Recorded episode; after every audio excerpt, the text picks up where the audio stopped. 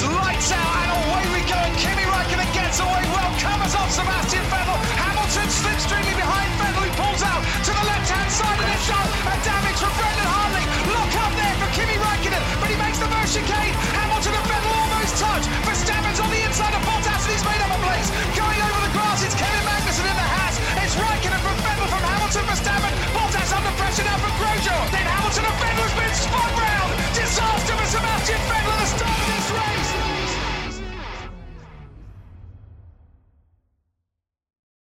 Bonsoir à tous et bienvenue pour une nouvelle émission du SAV. Ce soir, nous allons débriefer le premier Grand Prix de la saison 2022 de Formule 1 et le tout premier Grand Prix d'une nouvelle ère. Et avec moi ce soir, pour revenir sur ce week-end où nous avons eu des réponses à nos questions, mais aussi des questions sans réponse, j'ai avec moi tout d'abord celui qui va fêter ses 10 ans cette année en tant que membre permanent du SAV.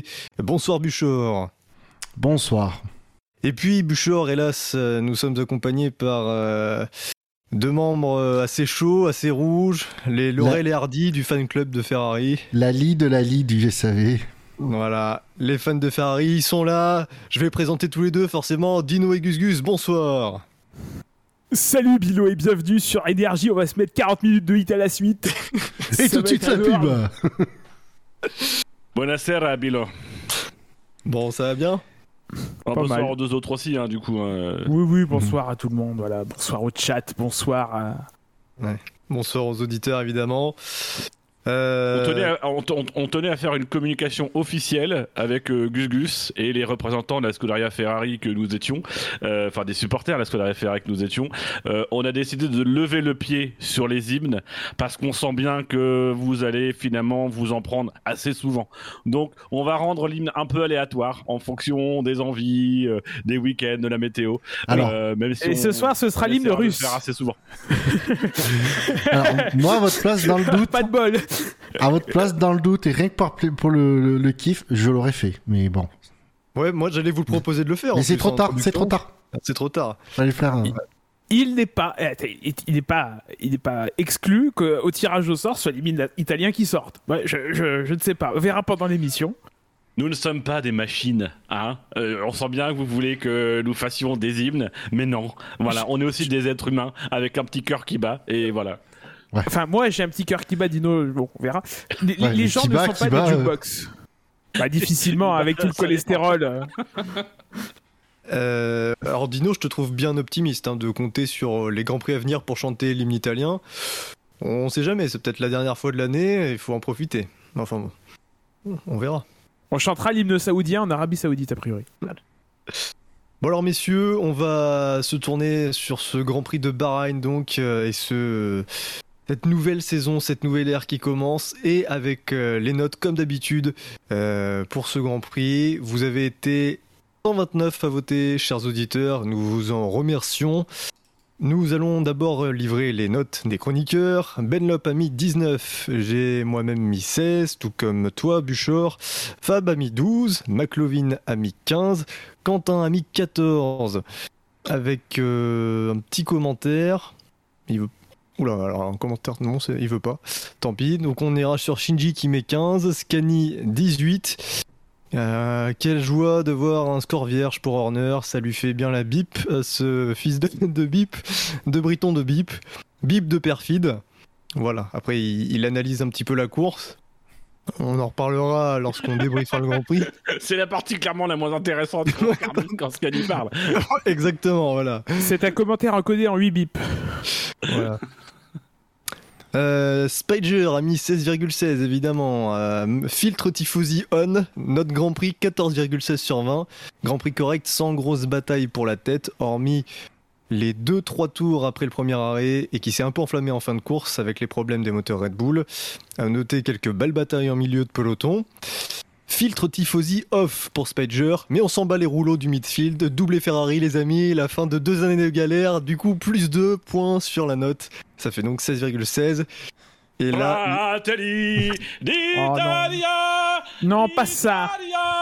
Pas maintenant. Pas après tout ce que tu as fait. Pas après ces 15 ans de beau et loyaux servir. 15 ans de monologue et voilà, il craque alors qu'on avait dit que non. Au bout de 5 minutes, même Ah, le pas. claquage. Le cla- claquage du talent. Spider aussi hein, a, mis le, a mis les paroles de la chanson hein, dans son commentaire. Pour ça, pour ça que le commentaire est long. Euh, Quentin, donc, qui avait mis 14, très difficile à noter, pas le sentiment d'avoir vu beaucoup de choses. Malgré tout, il y a eu une bataille euh, pour la tête qui s'est peut-être prolongée grâce aux erreurs stratégiques d'un pilote et une fin de course à rebondissement.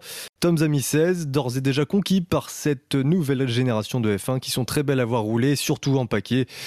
Euh, une course de champion de la part de Charles qui a littéralement joué avec Verstappen Max, toujours aussi peu réfléchi dans ses attaques. Mention spéciale à Magnussen et aux Alpha de Valtteri qui nous a offert un départ dont lui seul a le secret. Et l'Alpha aussi de Zhou qui a été la très bonne surprise de ce Grand Prix. Ah ouais, ça fait, des, ça fait des débriefs dans les commentaires. Euh, voilà, et donc euh, le On public. va mettre le générique de fin du coup. Exactement, le public, eh bien, vous avez mis une moyenne de 15,01, ce qui fait une moyenne totale de 15,65. Eh bien, pour un Grand Prix de Bahreïn, c'est la troisième, non, c'est la quatrième meilleure note. C'est, dire le niveau de ce Grand Prix en général. Euh, 300e derrière l'édition de 2016. Messieurs, vos impressions sur ce Grand Prix? Un peu d'inflammade chez chez certains, j'ai l'impression. Il y a quand même eu un long, long, long, long ventre mou. Euh, évidemment, ça fait toujours plaisir d'avoir une belle lutte pour la, pour la, pour la tête, même si euh, elle tient effectivement, comme ça a été dit, plutôt à l'impatience et à, à, à- à- à- oui Absence l'impatience d'intelligence de course de Bon, Verstappen. absence, je j'irai peut-être pas jusque là, mais euh, mais voilà, à peut-être euh, un petit déficit là de de, de, de, de malice, on dira de, de, de l'un des deux protagoni- protagoni- protagonistes. Oh, ça va être long. Oh, j'en peux déjà plus. ouais. Pour nous, Ouais. ça va être long, oui. Ouais, pour vous, ça va être long. Euh, voilà. Euh, euh, effectivement, on a bien vu, on a vu des, be- des belles luttes. Après, il après, ça a été long. Voilà, c'était aussi long que mon commentaire. Alors moi je suis pas d'accord, j'ai pas trouvé qu'il y ait un gros ventre mou justement. J'ai trouvé déjà que pendant toute la première moitié de la course au moins, euh, bah, on s'est pas ennuyé, il y avait pas de temps mort. Il y a eu des luttes un peu à tous les niveaux. Euh, je parle pas bien sûr à la fin du, premier arrêt de, la lutte pour, la tête, qui nous a mine de rien aussi tenu en haleine jusqu'au bout. Euh, et en plus de façon crescendo, donc euh, c'était d'autant plus intéressant. Euh, justement, moi j'ai trouvé qu'il y avait vraiment pas beaucoup de temps mort quoi dans cette course. Et j'ai très, très agréablement surpris. Dino Bah, moi, je, je, je rejoindrais assez, euh, assez Gus Gus, c'est-à-dire que effectivement, moi, je j'ai j'ai trouvé la course prometteuse. Euh, tu l'as dit en introduction, il y a, on a eu quelques éléments de réponse, mais moi, j'en ressors surtout avec beaucoup de beaucoup d'interrogations. Il y a, il y a pas mal de choses euh, où j'ai eu le sentiment pendant cette course de pas forcément encore avoir tout- toute la grille d'analyse pour bien comprendre la course. Euh, je rejoins Buchor sur le fait que euh, c'était assez agréable de voir, mais c'est quelque chose qu'on a qu'on a déjà évoqué euh, dans le de voir finalement que les écarts peu serrés faisaient qu'il y avait de la bataille à peu près à tous les étages. Et c'est vrai que ça s'est battu de façon assez homogène. J'ai le sentiment que on pouvait regarder à n'importe quel niveau, euh, ça, se battait, sauf peut-être à la position un peu traditionnelle de de, de premier des autres, euh, autour de la cinquième, sixième place, là où je pense que ça se battait pas euh, vraiment vraiment. C'était un peu dans, dans, dans un no man's land. Après voilà, il y a la bataille sur laquelle on va revenir, la bataille en tête qui était, on va dire, stimulante, mais moi m'a pas fait grimper au plafond parce que euh, euh, les attaques de Verstappen étaient un peu, un peu téléphonées et, euh, et un peu répétitives, quoi. Donc euh, euh, c'est prometteur. Moi j'ai envie, j'ai surtout envie de voir la suite. euh, de ce que de ce que ça va donner mais ça n'a pas été une course euh, fantastique quoi. Il avait un forfait free à 2 euros, je pense. Et- Ah, il avait pas pris plus cher là. euh. Ah, Moi, je rajouterais aussi une chose, c'est euh, à voir parce que c'est que sur un circuit, c'est que la première course, donc euh, à voir sur la longueur. Mais il y a quand même la, la fameuse, le fameux changement de, réglementaire des voitures pour qu'elles puissent se suivre. Et j'ai l'impression que vraiment, ils arrivaient euh, les pilotes à, se suivre sans perdre en, ou très peu en performance et du coup de pouvoir euh, de pouvoir attaquer euh, après une section sinueuse. Mais ça a l'air à double tranchant en fait, parce que d'un côté, effectivement, dans les rapides, ça- les virages euh, 5-6, ça avait- les, les pilotes avaient l'air de pas décrocher. euh, 5-6 et puis, euh, et puis euh, 11 et 12. Et en même temps, en ligne droite, euh, tu vois que l'aspiration c'est compliqué même avec le DRS. Ah oui, ça- mais ça on le savait déjà. On le savait, on, on, se doutait que ça allait être comme ça. Euh, on se doute, enfin du coup, on a un peu la confirmation que le DRS reste quelque chose de nécessaire avec, euh, avec ce nouveau règlement pour l'instant.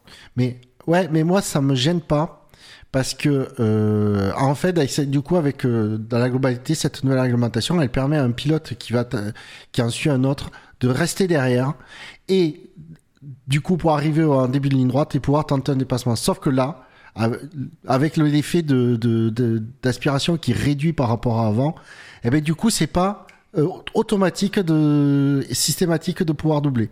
Heureusement, j'ai envie de dire, et que euh, le DRS il reste nécessaire pour apporter ce petit plus, mais il apporte pas un, j'ai pas l'impression qu'il apporte un gain énorme par rapport à la voiture qui est devant. Et du coup, ça rééquilibre les forces et ça rend les combats. J'ai trouvé que ça rendait les combats vachement intéressants. C'est effectivement là où cette réglementation et le DRS peut être intéressant, c'est que le DRS permet de recoller la voiture et qu'après ce soit la, ce soit la, la voiture en elle-même qui permet de faire la différence quand tu es à moins d'une seconde.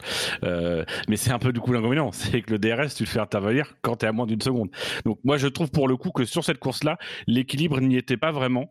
J'ai eu le sentiment que le DRS était peut-être un petit peu trop présent. Alors à voir après, euh, mais moi le sentiment que j'ai eu, c'est que voilà, malgré tout, il y a eu euh, euh, quand le DRS était là, finalement ça se faisait encore au premier virage, mais j'espère vraiment que l'effet ce sera de permettre aux voitures de se maintenir à proximité, de d'aider à l'aspiration et que derrière, bah, ce soit véritablement le, comment s'appelle le, le, le, potentiel de ces nouvelles générations monoplaces qui fasse la différence.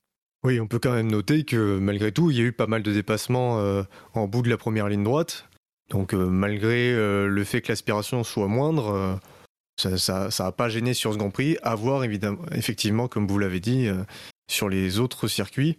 Parce que c'est vrai que traditionnellement à Bahreïn, c'est assez simple entre guillemets de dépasser. C'est un des circuits les plus simples pour doubler. Donc il faudra pondérer sur les autres circuits. C'est pas si, si simple que ça en fait. C'est surtout si tu arrives bien à suivre dans les rapides oui, c'est clair qu'avec l'aspiration qu'il y avait et le DRS, tu passais euh, facilement. Là, tu peux suivre, mais le DRS ne te donne pas un avantage où le, pilote euh, derrière, euh, enfin devant, pardon, ne peut vraiment rien faire, sauf si vraiment il n'a pas envie de se défendre et qui veut préserver ses pneus, comme on, a pu le voir, hein, ça, continue. Bah, effectivement, mais, moi je dirais que c'est plutôt l'avantage, c'est que le, défenseur il n'est plus. Euh, il peut se défendre, contrairement effectivement aux années précédentes où il est, pouvait rien faire. Mais en même temps, l'attaquant, pour lui, c'est pas un dépassement rendu plus difficile dans la ligne droite, malgré le manque d'aspi. Ah bon, on est d'accord alors. Donc à voir évidemment ah. pour les prochains Grands Prix. Après, ce qui va être intéressant, c'est notamment les virages lents. Parce qu'on a vu quelquefois euh, que des pilotes se, se, rataient un peu dans les virages lents et du coup, bah, ils ressortent encore plus lentement du virage. Et c'est là où tu peux faire des différences. Donc, le fait que, moi, ce que j'aime bien, c'est que le fait que, les voitures soient quand même en délicatesse dans les virages lents. Et là, on l'a vu dans, dans, dans, la petite épingle, je crois que c'est le virage 10. Euh, on, a, on a vu des cas où il y avait des pilotes qui arrivaient bien à les négocier et qui, du coup, en sortie de ce virage dans la, dans, dans la petite ligne droite opposée, arrivaient potentiellement à se positionner et à arriver en bout de ligne droite, ce qui euh, était, était faisable avant, mais, mais j'avais l'impression pas aussi facilement. Donc euh, euh, j'ai l'espoir quand même que ces virages lents soient un peu des, moments qui soient un peu décisifs dans, dans les dépassements. Même 1 et 2 en sortant, et en sortant des stands. quoi. C'était Hamilton quand il est ressorti des stands après son premier arrêt en dur, là, waouh C'était dur, hein Vivement les couvertures chauffantes hein, à la fin. Hein. C'était au leader nice, hein, bah, carrément. Ça rappelait les, les courses de GP2. Hein où les, les, mecs sortent des stands avec des pneus pas chauds. Euh, Froid, et, donc. et, en fait, oui, voilà. et donc, ils perdent, euh, on peut perdre 2-3 secondes sur le tour de, de sortie finalement. L'undercut n'est plus, plus trop possible. Et pourtant, apparemment, il fallait pas trop attaquer dans le premier tour, sinon tu flinguais tes pneus. Mais on y reviendra.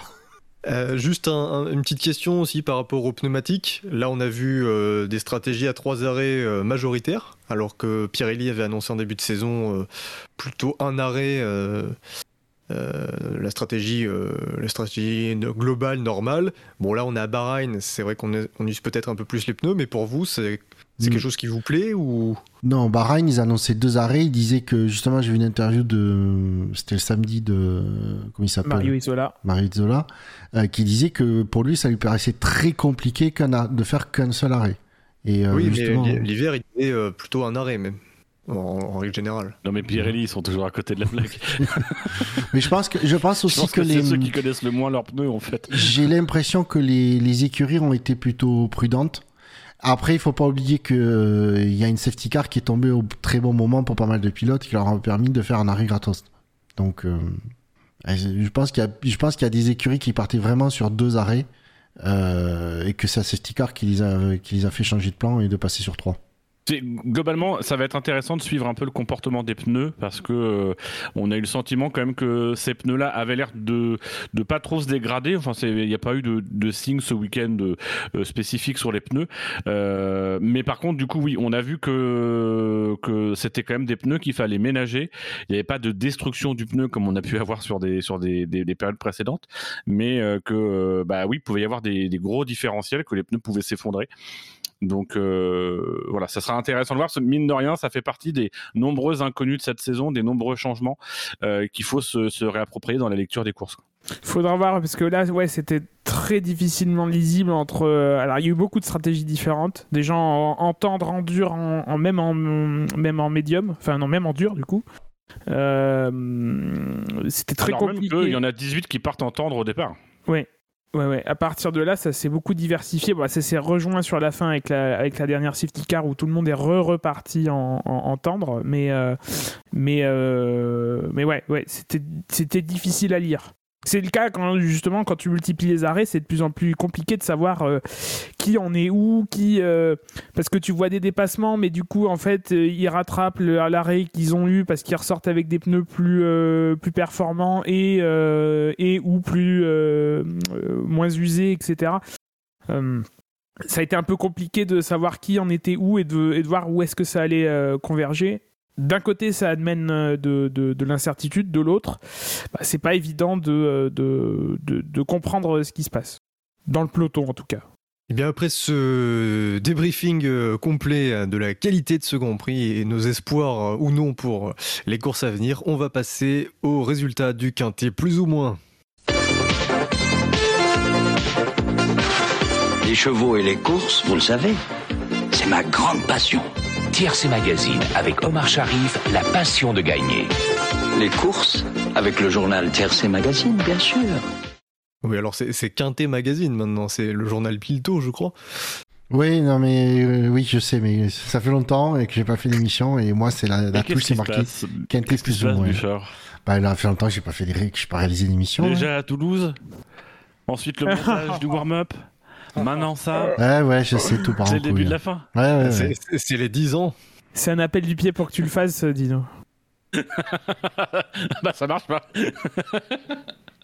Alors, 129 votants, je l'ai dit. Merci à vous, chers auditeurs. On va voir si vous avez bien voté. Euh, Non. Alors, La réponse c'est non, comme d'habitude. ouais, et unanimité au moins. Nous allons voir, nous allons voir.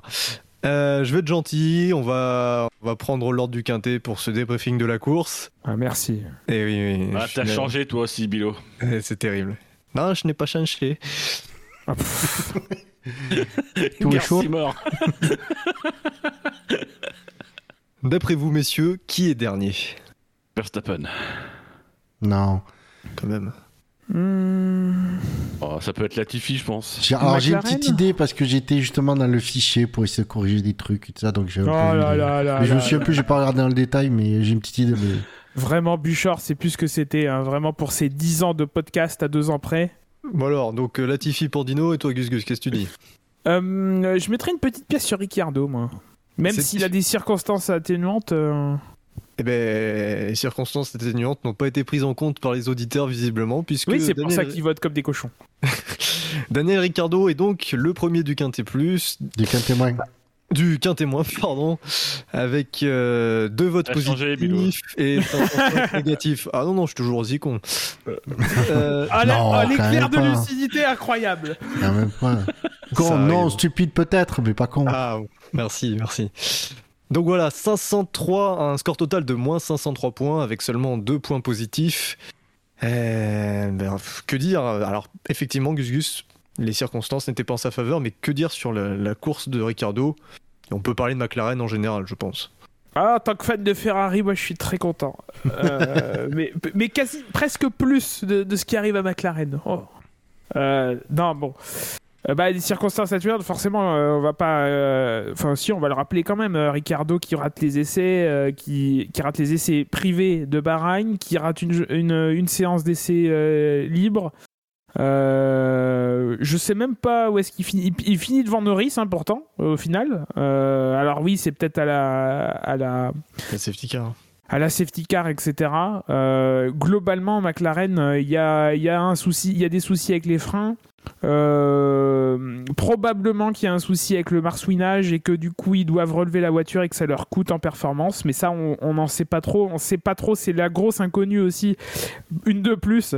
Euh, c'est où, en sont les, écuries avec, euh, avec ce, problème de stabilité des voitures qui est, très handicapant sur la, sur la longueur d'une course et que du coup pour combattre bah, il, faut lever la voiture, on n'a pas de choix et lever, la voiture bah, ça, fait perdre énormément de performance. Je crois que c'est euh, c'est sur F1 TV, euh, les, commentateurs de la Sky disaient que euh, ça pouvait aller jusqu'à trois quarts de seconde. Enfin, c'est énorme, trois quarts de seconde autour. donc, quant à ce genre de, de, problème, qui du coup on n'a pas vu en course parce que si tu te fais ça pendant une heure et demie, tu, tu, tu tiens pas une course quoi. Euh, la suspension ne tient pas la course, euh, le, le pilote ne tient pas la course. Euh, donc ça peut, ça peut expliquer un certain nombre de contre-performances, même si en tout cas eux n'ont pas forcément euh, avancé dans, dans, dans les communi- dans leur communication d'après-course ce, ce, ce genre d'excuses-là. Euh, donc on ne sait pas trop ce qui ne va pas, mais ça fait partie des hypothèses qui, euh, qui, euh, qui sont plausibles pour la- cette contre-performance de, de McLaren en ce premier Grand Prix. Est-ce que pour vous, euh, ce qu'on a vu de McLaren euh, ce week-end, c'est voué à, continuer au moins pour les premiers Grands Prix de la saison ou le fait que Bahreïn, étant l'un des pires circuits pour les freins, qui a été leur problème principal pendant les essais privés, euh, Bahreïn est une exception et que sur des circuits moins tolérants, euh, enfin euh, plus tolérants pour les freins, McLaren aura moins de concessions à faire euh, pour, en sacrifiant la performance. Bah après, comme tu dis, euh, ils devront quand même faire quelque part de- de- des, choix. Euh, je pense que oui, c'est pas, je pense que c'est pas le genre de problème que tu peux régler. alors déjà pour le Grand Prix de ce week-end, c'est cuit, comme les plaquettes. Mais je, je pense pas qu'ils, qu'ils corrigent le problème euh, de- dès, euh, l'Australie. Donc euh, ça me paraît, ouais, je pense qu'ils vont avoir 4-5 Grands Prix difficiles. Non, puis visiblement, euh, je pense que du côté des pilotes, c'est lucide aussi. Visiblement, Norris a, a déclaré que euh, il s'attendait à ce que la saison soit difficile, que ce soit pas facile de, de résoudre ce problème-là. On constatera quand même, malgré tout, faut, je pense qu'il faut le mentionner aussi, c'est que McLaren est au fond. Mais Williams, Aston Martin sont au fond aussi. Euh, Mercedes est pas non plus en grande forme. Donc, euh, on peut parler des voitures, mais on est quand même sur quatre voitures qui ont des concepts euh, assez, différents, assez variés. Euh, faudra voir aussi peut-être s'il n'y a pas quelque chose du côté du moteur, peut-être qui aujourd'hui ralentit un peu ces voitures. Donc ça fait partie de, de- des grosses interrogations de ce début de saison. Mais cela dit, à Barcelone, même si ce, n'était que des essais, à Barcelone, la McLaren avait l'air bien plus en forme. Donc est-ce que c'est pas lié au circuit principalement? Il y a peut-être le, caractère bosselé du circuit, même si Barcelone l'est aussi. hein, euh, on, a vu des images assez impressionnantes quand on a découvert le, phénomène. Euh, peut-être qu'à Jeddah, un circuit euh, tout neuf, peut-être plus lisse, tu peux te permettre de baisser un peu la voiture sans trop souffrir de, ce phénomène-là. Mais ça reste, ça reste à démontrer, quoi. On a parlé de Ricardo qui est euh, premier du quintémoin. On va, vu qu'on parle de McLaren, est-ce que vous souhaitez aborder le cas de Norris qui lui est troisième du quintémoin avec 420 points négatifs et aucun positif? Oh ben, Norris, Ricardo, même combat, quoi. hein, euh, C'est pas. euh, L'excuse en moins, quoi. Oui, oui, oui. Bah, Ricardo, ça explique juste qu'il soit euh, en retrait par rapport à Norris, le- le- l'excuse, mais euh, la performance après de, C'est ça. De, de Norris, bah, on sait que, on sait ce que vaut Norris. euh, la- on sait que voilà, c'est le problème, c'est la voiture. Il a fait 7 tours de plus que Ricardo par contre hein, sur le premier relais en médium. Euh, ils partaient tous les deux en médium 9. Euh, bon, est-ce qu'il y avait une tentative du côté de Ricardo de passer en deux arrêts alors que Norris tentait un arrêt Euh, même s'ils se sont ravisés derrière, à voir. Ou peut-être qu'il a, qu'il a, du mal à gérer les pneus avec beaucoup Ouais. de, de temps de roulage en moins sur ce circuit. Difficile d'avoir la réponse euh, sans être dans le team. Et puis en termes de bataille aussi, hein, est-ce que visiblement le, le- le- lorsque tu te bats, tu, tu consommes davantage tes pneus. Alors j'ai bien conscience que c'est une phrase à la Will Buxton, mais Ce que j'allais dire. mais euh, mais apparemment, alors je, je me rappelle plus trop la physionomie début de course des deux pilotes, mais euh, euh, est-ce que Ricciardo lui était pas derrière en début et du coup a peut-être dû à subir euh, les autres là où Norris était peut-être un tout petit peu devant? Je crois pas qu'ils étaient bien loin les uns des autres, mais ça reste à, à vérifier sur des données. Euh, Oui, C'était très tendu en fin de peloton, hein. en, en- en tout début de course. Euh, c'est quand même, euh, c'était un peu le bazar derrière. Donc euh, Ouais, entre, les pilotes qui ont perdu des places, ceux qui étaient au fond, qui étaient tankés, etc. Puis dans les virages lents où ça avait fait l'air d'être compliqué. Et alors, en deuxième du quintet moins, entre les deux McLaren, de qui s'agit-il d'après vous? Latifi.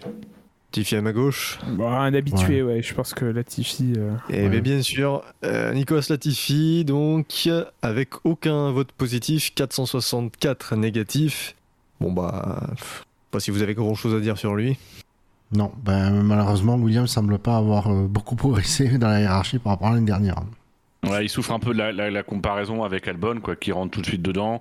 Apparemment, Albon a l'air de plutôt apprécier la voiture, là où Latifi, ça a l'air d'être un peu plus compliqué. Il y a des petites différences de stratégie aussi, mais c'est vrai que Latifi a pas, pas eu l'air en mesure de, véritablement même pouvoir se battre avec son coéquipier. Je crois que les, écarts sont quand même assez, euh, marquants, donc. euh, il est plus ou moins à sa place. hein. On sait que c'est peut-être le plus faible du plateau aujourd'hui, donc si la Williams n'est pas au rendez-vous, euh, Tout à fait. Le quatrième du quintet moins, une idée? Verstappen? Hülkenberg, Ocon? Non, Ocon, pilotes. bon. Ah bah non, pas Ocon. Vettel, Pas loin, c'est son coéquipier, c'est Stroll, oui. Stroll qui euh, a récolté 8 points positifs, 366 négatifs, total de moins 358. Euh, Lance Stroll qui, qui aura quand même terminé de Wolkenberg euh, ce Grand Prix. Voilà, c'est sur son nom là, c'est à la gueule, hein, parce que. Ouais. Oui, parce que je trouve que c'est un peu sévère. Il, il fait plutôt une bonne prestation. On regarde ce qu'on avait vu en qualif. Bon, après, c'est attendu. hein. On s'attendait à ce que Hülkenberg euh, en course, ça, c'est là que ce soit le plus difficile sans doute pour lui. Ça l'a été. Euh, mais Stroll a pas été, a pas été mauvais en course. Quoi. En tout cas, pas. un- Il a été euh, quel- quelconque, on va dire, mais. Euh, euh, il finit 12ème. Enfin, voilà, donc c'est pas. Inaperçu, on le surtout Stroll en course. Ouais, c'est ça. J'ai j'ai pas le souvenir euh, avant, avant la safety car, il était vraiment de Wolkenberg. Je suis en train de regarder ça. Mais euh... alors, attends, sur Stat F1, là, le tour par tour. Tour par tour. Je mets en surbrillance. Eh oui, les, les, les vrais savent, les bons bails, Stroll et Hülkenberg. Euh, Hülkenberg a pris un. était devant au départ. Après, Stroll l'a dépassé euh, dans le 9 tour. Et euh, il est resté devant tout le long. Ouais, quoi aussi. À, no- à noter quand même que du côté d'Aston Martin, ils avaient développé une stratégie qui est quasiment similaire des, des deux côtés, mais euh, stratégie qui est amputée par la safety car. Euh, contrairement à certains pilotes qui n'ont pas fait le choix lors de la safety car de rentrer et l'ont payé, eux ont fait le choix de rentrer. C'était parti pour un dernier relais en médium et je crois que ils avaient que 7 ou 8 tours dans, dans les pneus à ce moment-là. Et donc euh, tous les deux sont rentrés pour changer les pneus. Bon, ça n'a pas payé. On peut faire la comparaison avec Mick Schumacher qui lui, par contre, est resté est resté en piste et, euh, et Stroll n'a pas réussi, euh, par exemple, à, à dépasser le, le pilote allemand. Donc euh, bon. Mais c'est une as, donc c'est c'est plus compliqué. Ah bah.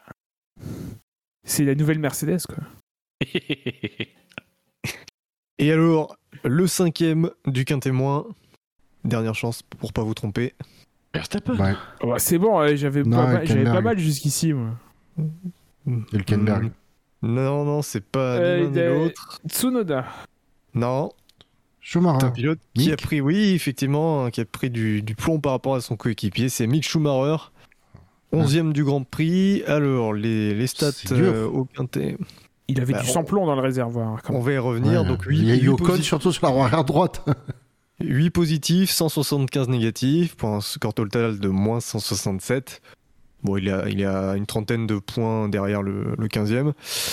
Mick Schumacher, que pensait de sa course? Bah après, il souffre de la comparaison avec, son coéquipier. Donc forcément, euh, forcément quand ton coéquipier, j'allais dire, il surperforme. Par rapport à quoi C'est ça, ça au jugement de chacun. Mais, euh, quand, un, gars performe, bah, son coéquipier, euh, s'il fait une, performance relativement relativement, hein, j'entends, quelconque, bah, il, subit un peu au, classement. J'ai pas l'impression que Schumacher fasse une, très mauvaise course, mais euh, voilà, il y a cet effet-là qui, qui explique son classement, je pense. Moi, je trouve. euh, Alors, il partait de plus loin sur la grille, certes, parce que c'est il a commis une, une erreur dans sa dernière tentative en, en qualif. Euh, bon, par contre, son... dans le premier tour, faut pas oublier qu'il se fait euh, percuter par Ocon qui l'envoie et lui fait faire un 360.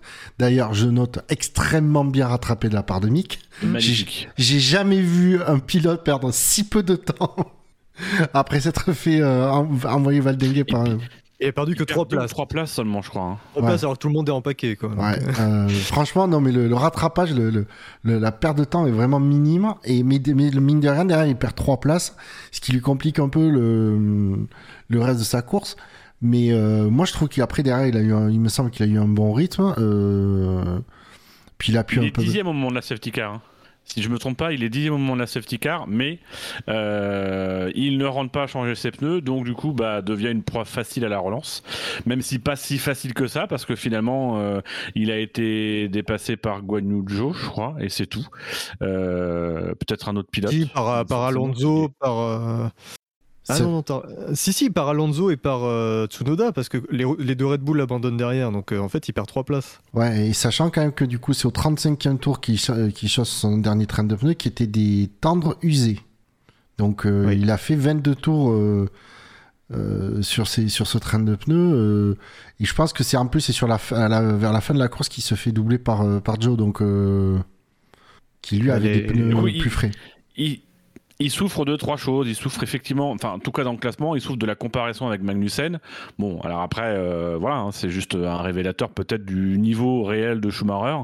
Euh, il souffre euh, de, son départ et des conséquences possibles qu'il y a eu sur sa voiture. Et puis il souffre, bah oui, de cette, de, cette safety car qui le pénalise, quoi. Donc ça le met un peu loin derrière, mais moi j'ai trouvé que la course était, était plutôt propre. Il y a eu une ba- bagarre avec Guan Yu Zhou, justement qui était un peu sympa.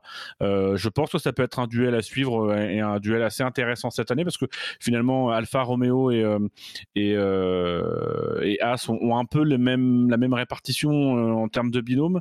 Je pense qu'on pourrait avoir un duel Bottas-Magnussen une partie de l'année et puis un duel euh, Guan Yu Zhou, euh, Mick Schumacher sur, sur, sur la même période. Alors à noter, donc effectivement, le premier relais de Schumacher, c'est difficile de, de l'analyser parce qu'il a peut-être bien endommagé ses pneus avec ce 360. Ouais, les pneus plus que la voiture, moi je pense. Euh, le deuxième relais, il est en médium alors que Magnussen est en tendre. Je, je- moi, je surveillais les écarts. Il se prenait en 8 dixièmes, une seconde au tour, qui, selon les données de Pirelli, correspond à peu près à l'écart euh, entre les deux pneumatiques. Donc finalement, c'est pas si euh, alarmant si on prend ceci en compte. Et donc le troisième euh, relais, vous l'avez dit, euh, lui, il a des pneus qu'il a chaussés au 35e tour, qui sont pas neufs.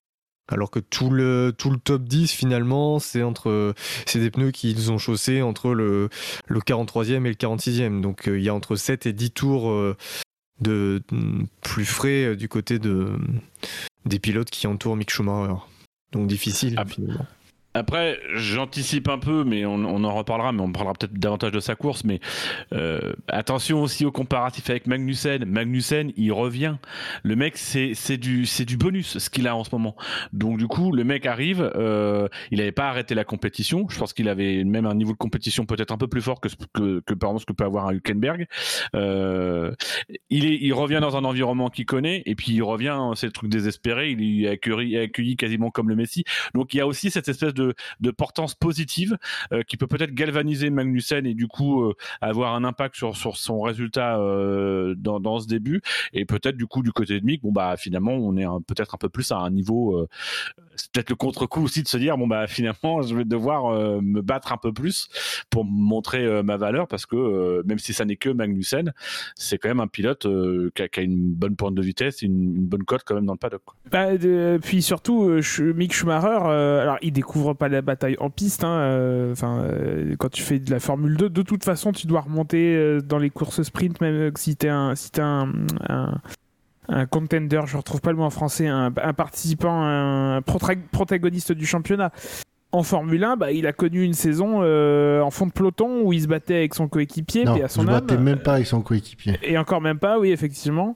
Euh, Ouais. donc, euh, donc il découvre un petit peu la, la, la, la bagarre en peloton, en peloton en Formule 1 avec des pilotes de Formule 1, donc des pilotes d'un autre niveau que, que des pilotes de F2, pour certains en tout cas, pour, euh, pour la plupart, on va- dire. Donc c'est un peu différent. Il y a peut-être aussi une, une, enfin, une volonté de pas trop prendre de, de, de risques à, à ce niveau-là parce que bah, c'est c'est nouveau aussi. euh, c'est pas vraiment, c'est plus un rookie, mais euh, il y a des expériences qu'il n'a pas euh, connues euh, En F1. en, en F1.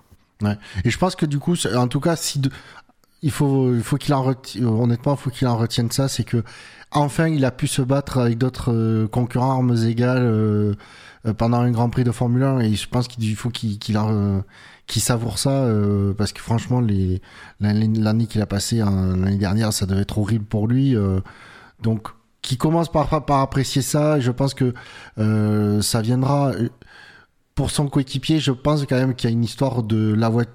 C'est un type de voiture qui est plus adapté au pilotage de, Magnussen que celui de Mick. Et que Mick, il a juste besoin de pousser un petit peu euh, pour mieux prendre en main la voiture. Oui, puis il y a- toujours aussi, euh, est-ce qu'on attend de Mick que ce soit celui qui fasse les performances? Euh, Est-ce que aussi chez As, on n'a pas conscience aussi qu'on a une bonne voiture en début de saison, mais que c'est maintenant qu'il faut entre guillemets jouer la sécurité, pas trop prendre de risques, euh, et que voilà, du coup, on a peut-être aussi demandé à Mick de pas prendre trop de trop de risques, d'être assez sage parce qu'il a une voiture qui lui permettra d'aller chercher des points et donc du coup de, de pas se mettre au tas ou de faire des fautes parce qu'il en a fait quand même quelques-unes l'année dernière. Donc peut-être qu'il y a aussi ça, peut-être qu'il se dit bon cette année euh, j'ai l'opportunité de marquer des points, de montrer des choses, donc euh, euh, voilà, je vais pas non plus trop trop prendre de risques. Là où encore une fois à côté de lui il y a un mec qui euh, qui a pas le, je pense le même contrat, facteur risque et qui euh, bon on sait très bien que Magnussen il fait un peu ce qu'il veut dans sa tête. Donc euh, voilà. Je te rejoins en plus en soulignant qu'on est sur la première course d'une toute nouvelle ère avec des toutes nouvelles voitures, donc que les pièces détachées sont extrêmement rares. hein. On a vu avec Alpine que bah, euh, un ponton cassé en essai libre, et bah, c'est pas de ponton euh, nouvelle version euh, en course. On verra si c'est un, ponton à Jeddah parce que c'est pas dit hein, avec les délais. Apparemment oui. Apparemment, oui, bon, bah, tant, mieux, tant mieux pour Ocon, mais, euh, mais voilà, les pièces détachées, les, les, les, enfin, voilà, en début de saison, il faut y aller mollo parce que euh, bah, on, est, on est à flux tendu, hein, c'est de la Formule 1, il y a un budget capé en plus qui fait que bah, euh, pièces à remplacer, ça coûte de l'argent. Donc ça coûte sur le long terme, si c'est renouvelé, du développement. euh, euh, voilà. Et c'est c'est le nerf de, de la guerre, même si on a plus de soufflerie à louer que, que les autres. Parce que c'est aussi le Et cas de, qui- de Haas. Qui plus est, un contexte aussi, n'oublions pas, on ne connaît pas le contexte économique de cette équipe. Oui. On, équipe qui a perdu quand même, euh, même si Gene Haas dit non, mais vous, l'avez- vous avez oublié que le, le plus gros logo c'était le logo Haas sur la voiture. Oui, enfin c'était quand même un petit peu les couleurs du Ralcali, enfin les couleurs euh, du pays du Ralcali. Donc euh, il y a ça aussi, hein. enfin faut, faut capitaliser, faut montrer euh, une bonne image de l'équipe, faut pas faire d'erreur, faut, faut attirer les sponsors, faut être bankable. Là en ce moment je pense qu'ils le sont. On va peut-être avoir arrivé quelques sponsors dans les dans les semaines qui viennent, euh, de manière à pouvoir pérenniser tout cet effet-là. Et Mick Schumacher, lui, il est là sur le long terme, contrairement Ouais. à, à Magnussen qui ne l'est peut-être pas. Mick, lui, je pense, l'est. Ah, les rumeurs disent que le contrat de Magnussen n'est plus annuel. Ouais. hein. Alors Ouais, on sait ouais. ce que ça veut dire. On sait que c'est souvent conditionné, hein, euh, mais euh, mais il manquait visiblement quand même à l'écurie. Oui, mais Bon, Après, euh, si- s'ils peuvent signer euh, Hamilton, ils le feront. Hein, mais Je- t'imagines Ouais, bon, la, la probabilité. euh, le- ra- je rajouter un truc en plus euh, que tu as pas cité qui était très important euh, dans, pour, pour la course de, de Bahreïn, c'était de finir la course. C'est quand même mine de rien 305 km de, de données en plus euh, en conditions de course qui sont uniques. C'est très difficile de reproduire. Donc c'est euh, dans une dans une ère de F1 où euh, il y a de moins en moins d'essais, que les essais libres ont été euh, réduits en temps par rapport à avant, ben, c'est du roulage qui, qui est primordial. Donc oui, je pense que Mick a dû, être volontairement un peu prudent. Peut-être un peu en dessous en performance par, rapport à son coéquipier, équipier, certes, mais avec une certaine prudence pour ramener la voiture à bon port, ce qu'il a fait très bien d'ailleurs. Euh, mine de rien, il a quand même aussi pu se battre, il a pu faire sa course avec un rythme qui est pas dégueu non plus, donc euh, voilà, c'est Euh, Avec, euh, encore une fois, euh, toutes les réserves à, apporter sur le week-end de Schumacher dans son ensemble. Il se rate en qualification, son premier relais est ruiné, son deuxième relais, il n'a pas les mêmes pneus, et le troisième relais, euh, il y a les safety cars qui plombent tout. Donc, pour moi, je pré- euh, c'est- il vaut peut-être mieux attendre un Grand Prix plus, euh, plus normal pour lui. Et puis, dernier, der- un dernier petit mot su- sur lui, euh, vous allez me donner votre avis. On sait que dans les formules euh, de promotion, Mick Schumacher avait tendance à être un peu moyen sur la première saison pour être mieux sur la deuxième.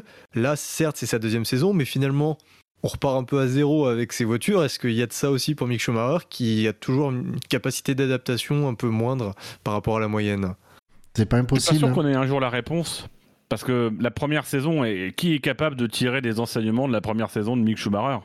Euh, Il n'a pas le coéquipier, enfin il a un coéquipier fantôme, et il a une voiture qui lui a pas permis de vraiment briller. Donc, est-ce qu'il était au niveau de la Haas? Est-ce que la Haas était, et est-ce qu'il n'a pas euh, contribué aussi à amoindrir un peu le niveau de la Haas? Peut-être que la Haas valait un peu mieux l'année dernière que ça. C'est, c'est, moi je suis dans la difficulté pour répondre. Pareil, j'ai pas de j'ai pas de, de, de, de- de données pour étayer un, un sens ou l'autre de, de, de l'argumentation. Donc, euh.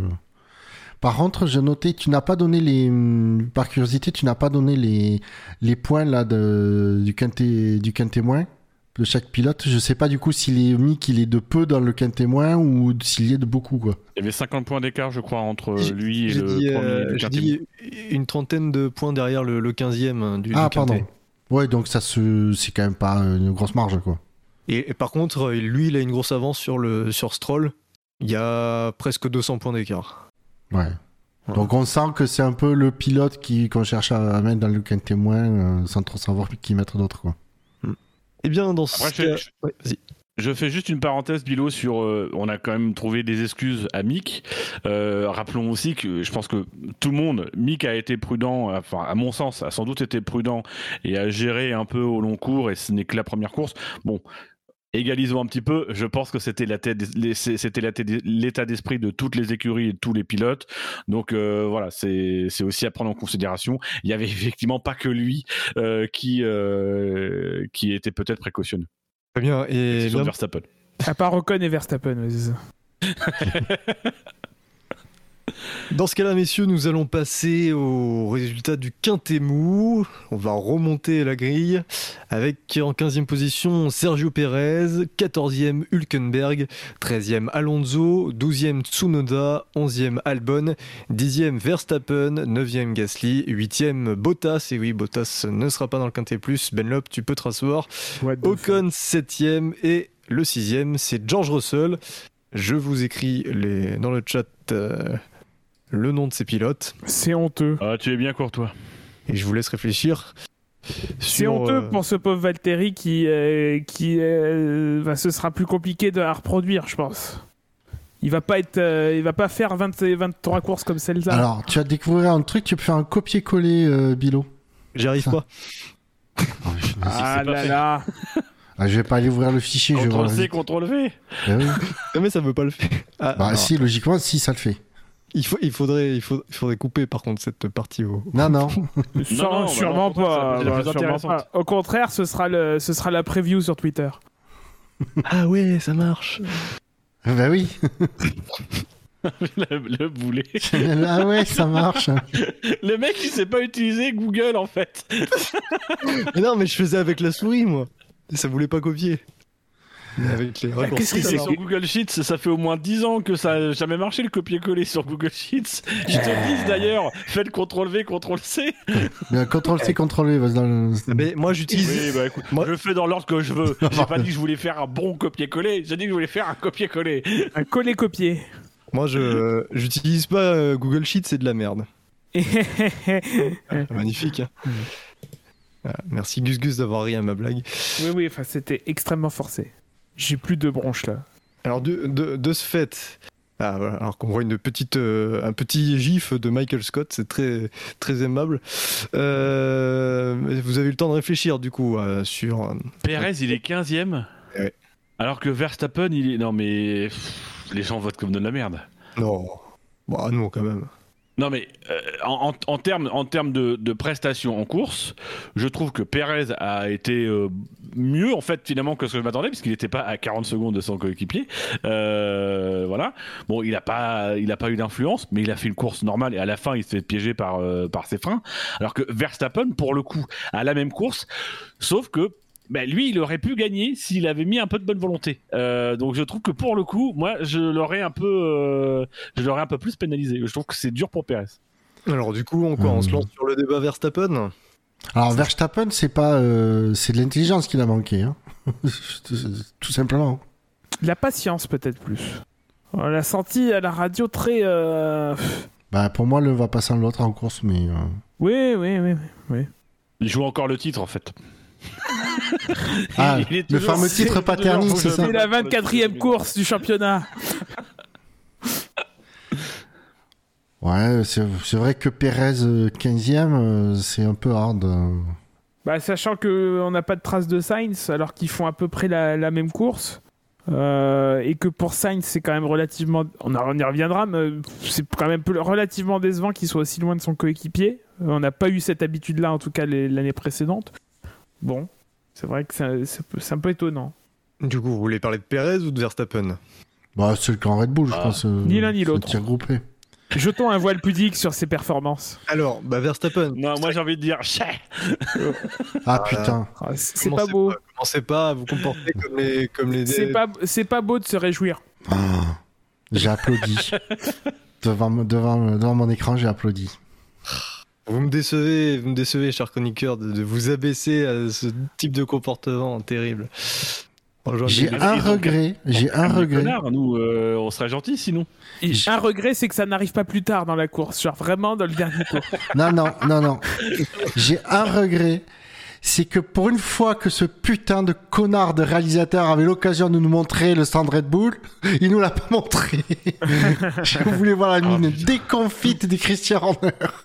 Et en même temps, il nous a montré en long ou en large en travers comment une Formule 1 abandonnait, alors qu'il se passait des choses intéressantes en piste. Voilà, exactement. Donc, euh, Non, mais pour une fois que s'il y avait un intérêt à montrer l'intérieur d'un box d'une écurie, là, il nous l'a pas montré.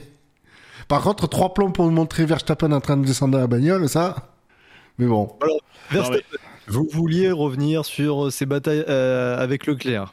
Allez-y. bah, euh, c'est simple, hein, bataille de Leclerc, c'est euh, en bout de la ligne, de la ligne droite des stands, euh, je mets le- avec le DRS, je double Leclerc, je freine, et du coup, euh, là, Leclerc qui laisse bien la place à l'intérieur pour être bien positionné euh, pour attaquer l'enchaînement des virages 1, 2, 3.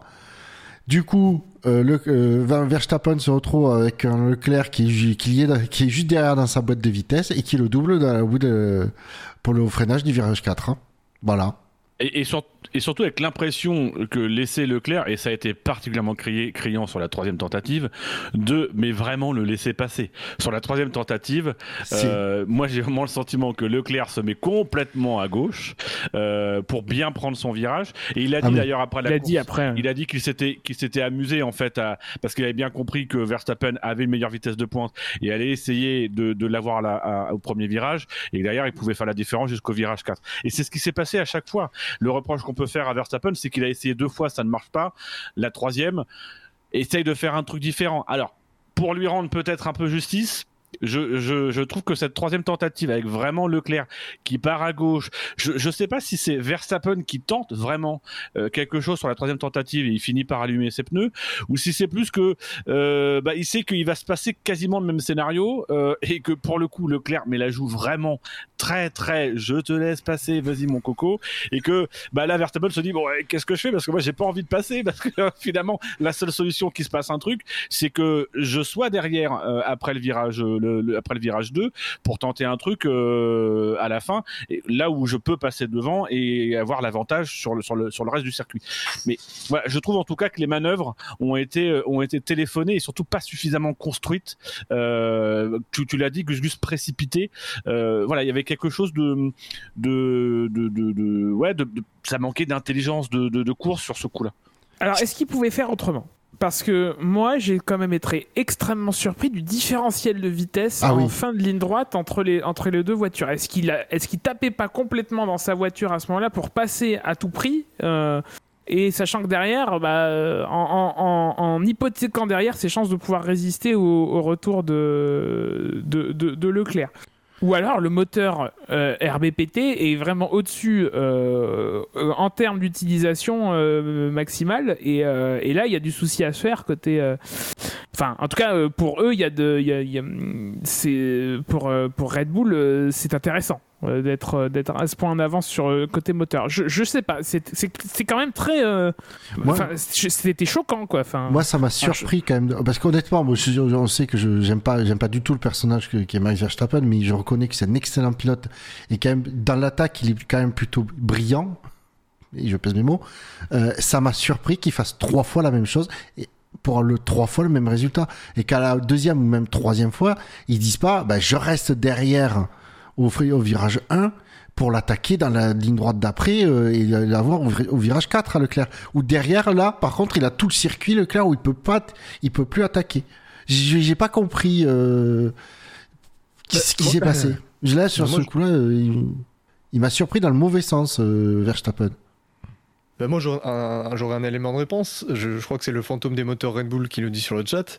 Euh, Verstappen, il a, il avait peut-être pas le choix, tout simplement, sur, euh, sur ses attaques. Il était obligé finalement de dépasser au premier virage. Alors déjà, que Leclerc ralentisse pour avoir le DRS pour le- la deuxième ligne droite, euh, c'est très bien. Mais dire, à un moment donné, Verstappen, il peut pas non plus jouer à ah bah tiens, je vais ralentir aussi, sinon les deux voitures sont à l'arrêt. Ah, Et- genre, il a jamais fait.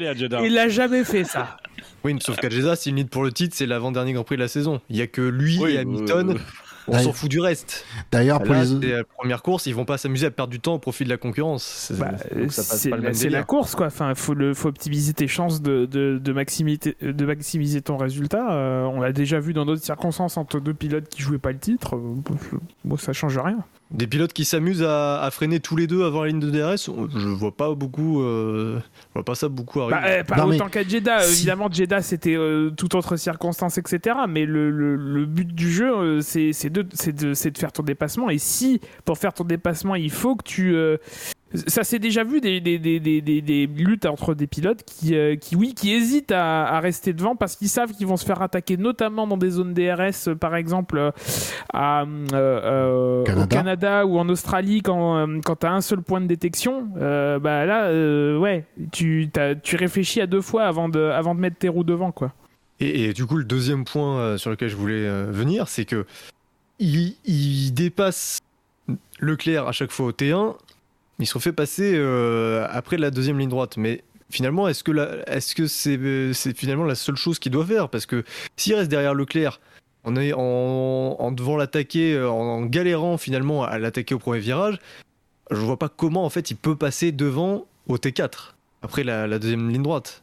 Il y a le, Bah, je pense simplement Comme Leclerc l'a fait, quoi. Sauf que la, la- bah non, sauf que Leclerc, lui, il a pas, il a pas du tout la même sortie de, de virage. Si Verstappen, il reste derrière, il fait exprès de rester derrière. Lui, il peut pas suivre à la, à la, à la réaccélération. La Ferrari était excellente dans les sinueux. Et il y a ça aussi à prendre en compte, c'est que les qualités des voitures n'étaient pas les mêmes. Verstappen, Bon, en plus, lorsqu'il fait ses trois tentatives, donc au début du deuxième relais, il fait ses tentatives parce qu'il sait très bien que derrière, s'il dépasse pas, il va se faire, euh, il va se faire distancer.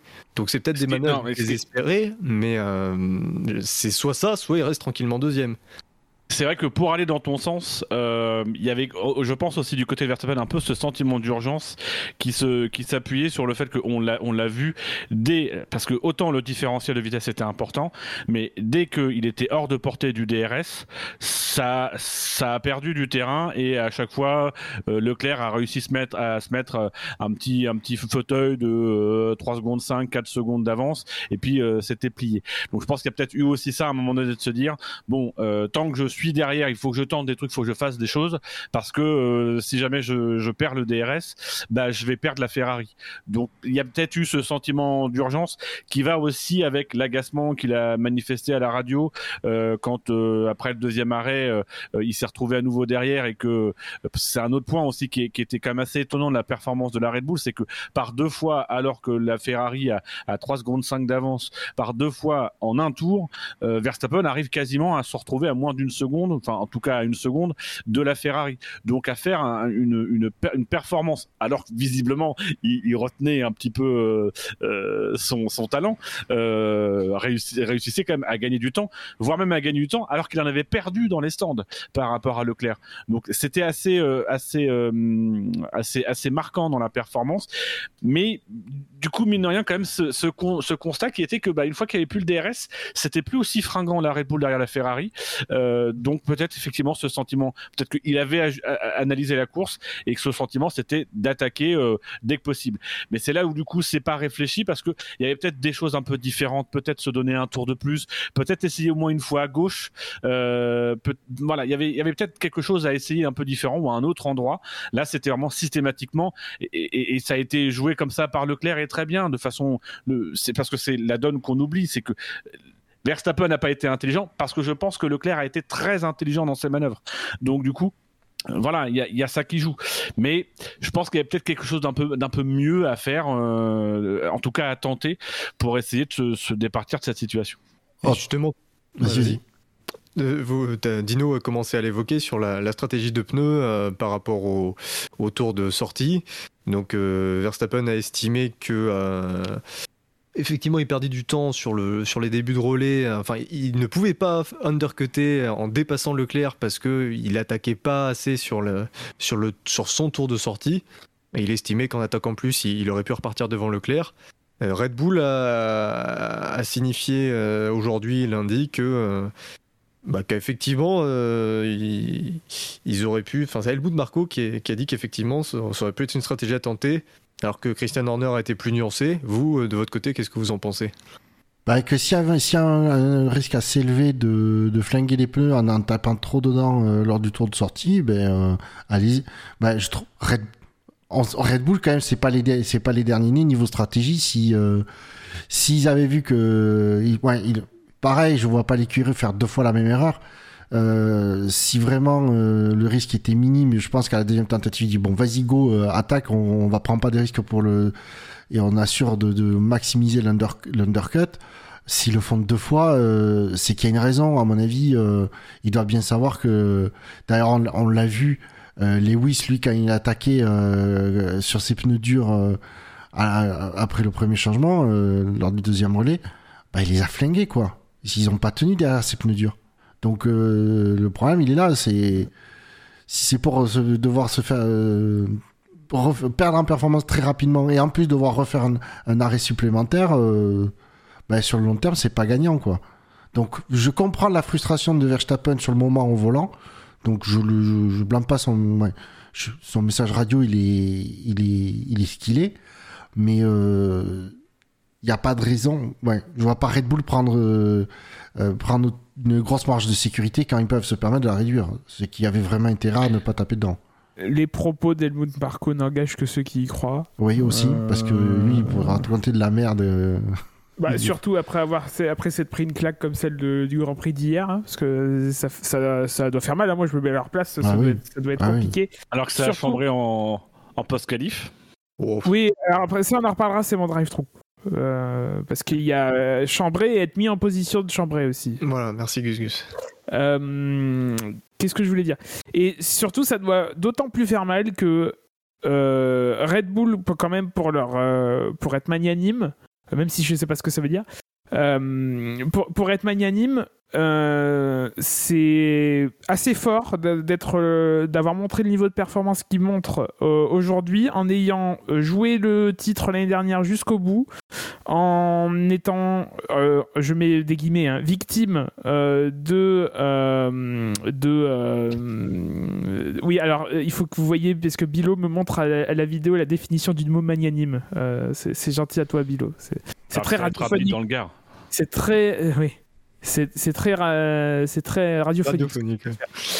Euh, euh, en ayant subi, donc avec- en ayant été victime, entre gros guillemets, de, de sa position au classement qui fait que tu as moins la possibilité de développer euh, la voiture, en découvrant euh, le budget capé. euh, voilà, c'est assez fort. On voit que Mercedes, c'est plus compliqué, même si moi, je ne les enterrerai pas. Euh, ça reste une, écurie euh, octuple championne du monde en, en- en type. En, en type. En titre, euh, et euh, je pense pas qu'ils soient devenus des, des pompes à vélo euh, du jour au lendemain. Euh, mais voilà, c'est un truc qui, qui se remarque. Ferrari, bah, ils reviennent de deux ans compliqués, donc ils ont eu l'occasion, l'occasion de travailler en priorité sur cette saison-là en sacrifiant un petit peu la saison dernière, même s'ils ont fait troisième quand même. Euh, donc voilà, bravo à eux quand même. Euh, même si moi, je, je c'est pas ma tasse de thé, euh, Red Bull et, et la clique à la tête de cette écurie. Euh, mais, euh, mais techniquement, ce qu'ils ont fait, ça se respecte. Je, je- La preuve du contraire. hein. Après, si ça se trouve, c'est c'est épisodique sur Bahreïn et en fait, euh, la voiture, elle sera nulle part ailleurs. Je... Et on salue Antoine Decaune et Philippe Gislas. juste pour. Il y a- il y a- il- Vas-y. Il y a un élément justement sur la réglementation. Je m'excuse, Bilou, hein, je te- je t'interromps, mais bon. Non, on s'en fout. donc on Tant mieux. Terrassa euh, Il y, a- il y a un point qu'on a peut-être eu tendance à oublier en fin de saison dernière quand on a parlé de lutte pour le titre, c'est que oui, il y a un changement de réglementation. Maintenant, c'est un changement de réglementation qui initialement devait avoir lieu en 2021, sur lequel les ingénieurs et les équipes ont commencé à phosphorer il y a un certain temps, et que certains concepts ont peut-être déjà pu être imaginés par le, par le passé. Et donc, euh, voilà, peut-être que les, les- on, on s'imaginait euh, Red Bull avoir mis toutes ses forces dans la bataille euh, et donc du coup au détriment de voiture. Je, pense que dans l'esprit de Red Bull, il y avait aussi un peu de ça, Euh, mais peut-être qu'aussi, bah, tout simplement, ils avaient aussi euh, déjà commencé à travailler sur une base et, la base était bonne. Et euh, parce qu'on sait aussi qui, qui travaille chez chez Red Bull, on sait qu'ils ont tendance à mettre le doigt sur des sur des concepts plutôt intéressants. Donc voilà, il y a, ça aussi qui peut qui peut jouer. Dans, la lecture qu'on a eue, on a pensé qu'il y avait qui repartait d'une page blanche, alors que non, finalement cette réglementation, elle est un peu plus vieille que ça, quoi. Oui, parce que ils, si- ils ont eu interdiction de bosser sur les voitures 2022 en 2020, quand la, la, la- Oui. la réglementation a été repoussée. Mais rien ne les interdisait de commencer à bosser en 2019. Donc, euh, Ah bah, dès le 1er janvier 2021, ils étaient à fond. Hein. oui, ça, oui, non, mais je veux dire, ils avaient peut-être déjà commencé en 2019. Ils ont interrompu leurs travaux 2020. Ouais, interrompu. T'empêches pas un Adrien Noué de dessiner sur une feuille de papier. Et, euh, et du coup, ben oui, après, de- dès le 1er janvier 2021, à minuit tu peux être tranquille que les, les simulateurs tournaient. Et bonne année Ouais, bonne année. Euh, Oui, et puis il suffirait que tu aies une autre équipe qui utilise ton simulateur, qui utilise ta soufflerie et qui ait des concepts un peu similaires et ça t'aide à avoir. Oh là de- là, tout de suite, voilà, tout de suite. ouais, mais comment veux-tu qu'une voilà. comment veux-tu qu'une marque de fringues et une marque de boissons énergétiques arrivent à travailler ensemble Enfin, c'est impensable. Non, par contre, sur un dernier point sur lequel je voulais revenir sur la course de Max Verstappen, qui m'a ou plus que sur ses attaques, ou peut-être qu'il n'avait pas le choix, euh, mais un, mon truc, on peut. Là, c'est vraiment de son fait euh, à 100% à Verstappen, c'est son rattache complet au restart de- après la safety car. Ouais, alors là, par contre, faut, faut préciser que cagade, direction, mais- elle part déjà en couille. Hein. C'est une cagade, mais monstrueuse qu'il nous fait là. Alors, déjà, euh, il m'a- énervé à refaire ce jeu qu'il a fait avec, euh, qu'il a fait à Abu Dhabi avec Hamilton, où il se met à côté, il gênait un peu le pilote, euh, mais sur ce coup-là, il s'est mis, en faisant ça, il s'est mis dans une position où le, Leclerc, il fait, euh, il a juste à regarder sur le côté, il fait, ah ok, bon, ben, ciao. C'est à l'entrée du virage se mettre sur l'intérieur ben, Verst- et Leclerc qui était pile lui sur l'extérieur de ça, ben, il, a, il a accéléré en étant pile sur la trajectoire Verstappen ben, il a pas pu accélérer euh, comme, comme il faut quoi. Mais c'est là où la bataille Leclerc-Verstappen peut être très intéressante. Parce que Leclerc, il a. et on, on- on va dire que Hamilton, il a, il a appris un peu le, le Verstappen l'année dernière. Bon, après, je pense qu'il connaissait ses ficelles, mais euh, il a été par moments un peu naïf, Hamilton. Là, je pense que c'est pas le cas euh, de Leclerc. Je Ah pense non, que Leclerc, le- déjà, le c'est un connaît très qui- bien. font- qui est capable déjà de le faire. On a des, on a des souvenirs de certaines victoires de Grand Prix où il est un peu agressif. Euh, et, et je pense que du coup, oui, là pour le coup, moi j'ai trouvé que Leclerc avait été très intelligent pour contrer finalement les, les, les tentatives un peu, un peu de, de, de, de, pression que pouvait mettre, que pouvait mettre Verstappen, parce que bah, il le connaît depuis longtemps, parce que il a aussi pu peut-être par moment observer un peu de distance de derrière comment ça se passait, qu'il a déjà eu des batailles par le passé avec lui, donc voilà, il y a peut-être un petit peu tout ça qui se construit et qui peut être annonciateur de quelque chose d'intéressant dans la lutte Verstappen-Leclerc si elle venait à se confirmer. Après, vous, vous, vous parlez de, de, son restart. Euh, il faut quand même rappeler qu'il a pas. À ce moment-là, sa direction est déjà, euh, est déjà cassée.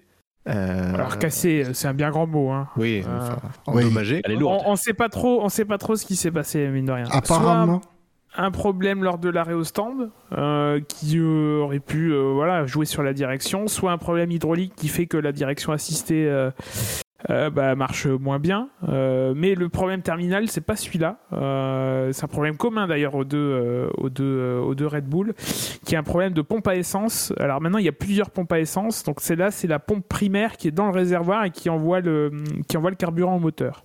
Parce que, est-ce que du coup, ça, ça c'est aussi une explication plausible, hein, ce, ce, problème de direction au restart Parce qu'effectivement, il se met à l'intérieur, mais enfin avec une direction qui a tendance à partir à droite, non, mais tu réaccélères moins bien. Ta sortie de virage, elle est bien moins euh, optimisée. Oui, avec, avec des, une direction normale, sauf qu'avec la direction qui, euh, qui a tendance à partir à droite, si tu, tu te tiens à l'intérieur, tu peux aller chercher, tu peux aller chercher l'extérieur du virage en, en tournant un peu moins non, non, par rapport à si tu te mets à gauche pour tourner euh, comme ça. C'était pas ça le problème. Hein. Non, c'est juste, juste qu'elle était plus lourde le problème n'était pas un problème de, euh, de, de, de ouais, effectivement de, de ça tire à droite ou à gauche, c'est euh, c'est un problème de lourdeur. Comme ton humour. Bah, justement, et justement, le truc, c'est que, et justement, dans ce cas-là, il a eu à plus tourner et donc plus forcer pour prendre son virage que s'il était resté juste derrière Leclerc.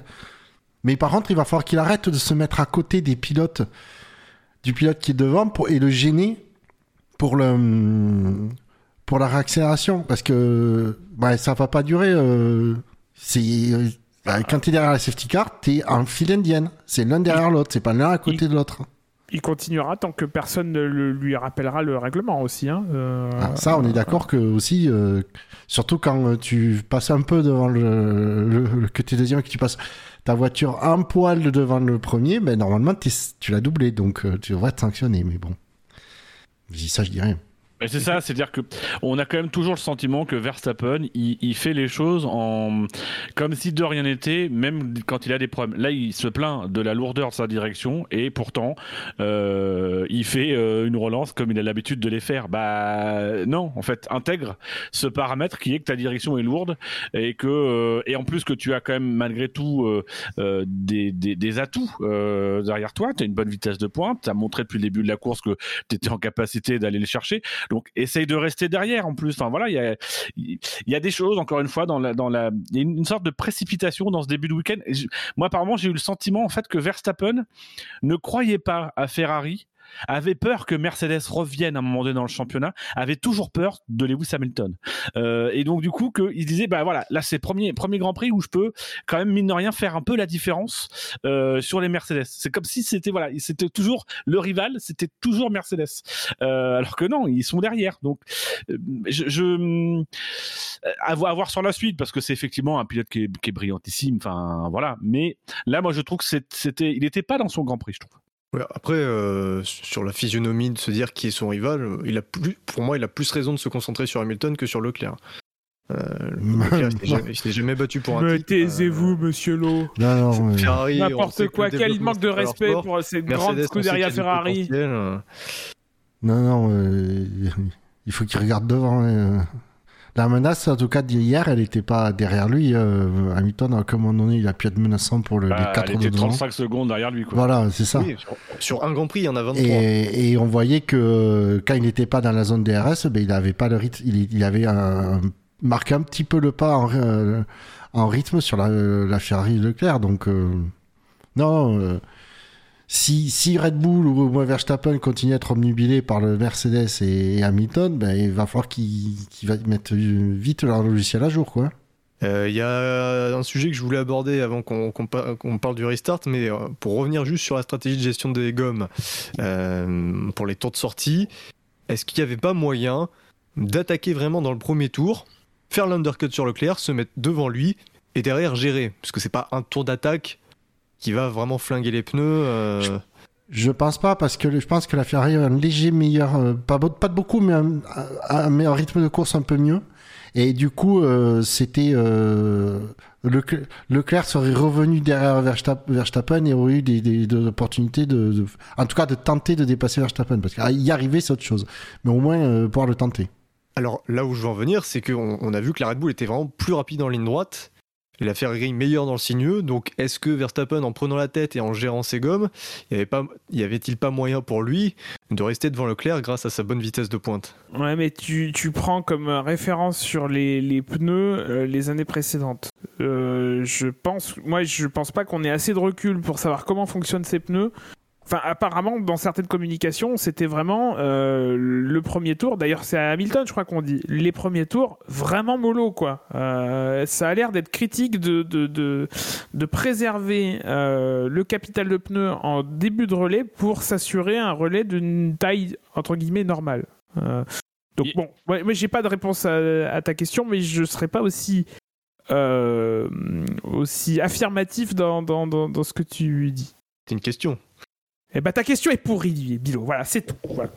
Bon alors, Mérite-t-on un aussi- animateur aussi, aussi, aussi, aussi nul Bon, allez. Il y a, il y a aussi euh, un autre exemple qui est intéressant, c'est l'exemple de Magnussen, qui en début de course est devant euh, Hamilton, défend sa position, euh, et d'ailleurs il va, il va le déclarer après. Euh, il a flingué en fait ses pneus euh, en, en défendant un tout petit peu, et derrière une fois qu'il se fait passer, mais il, perd du temps à ce moment-là.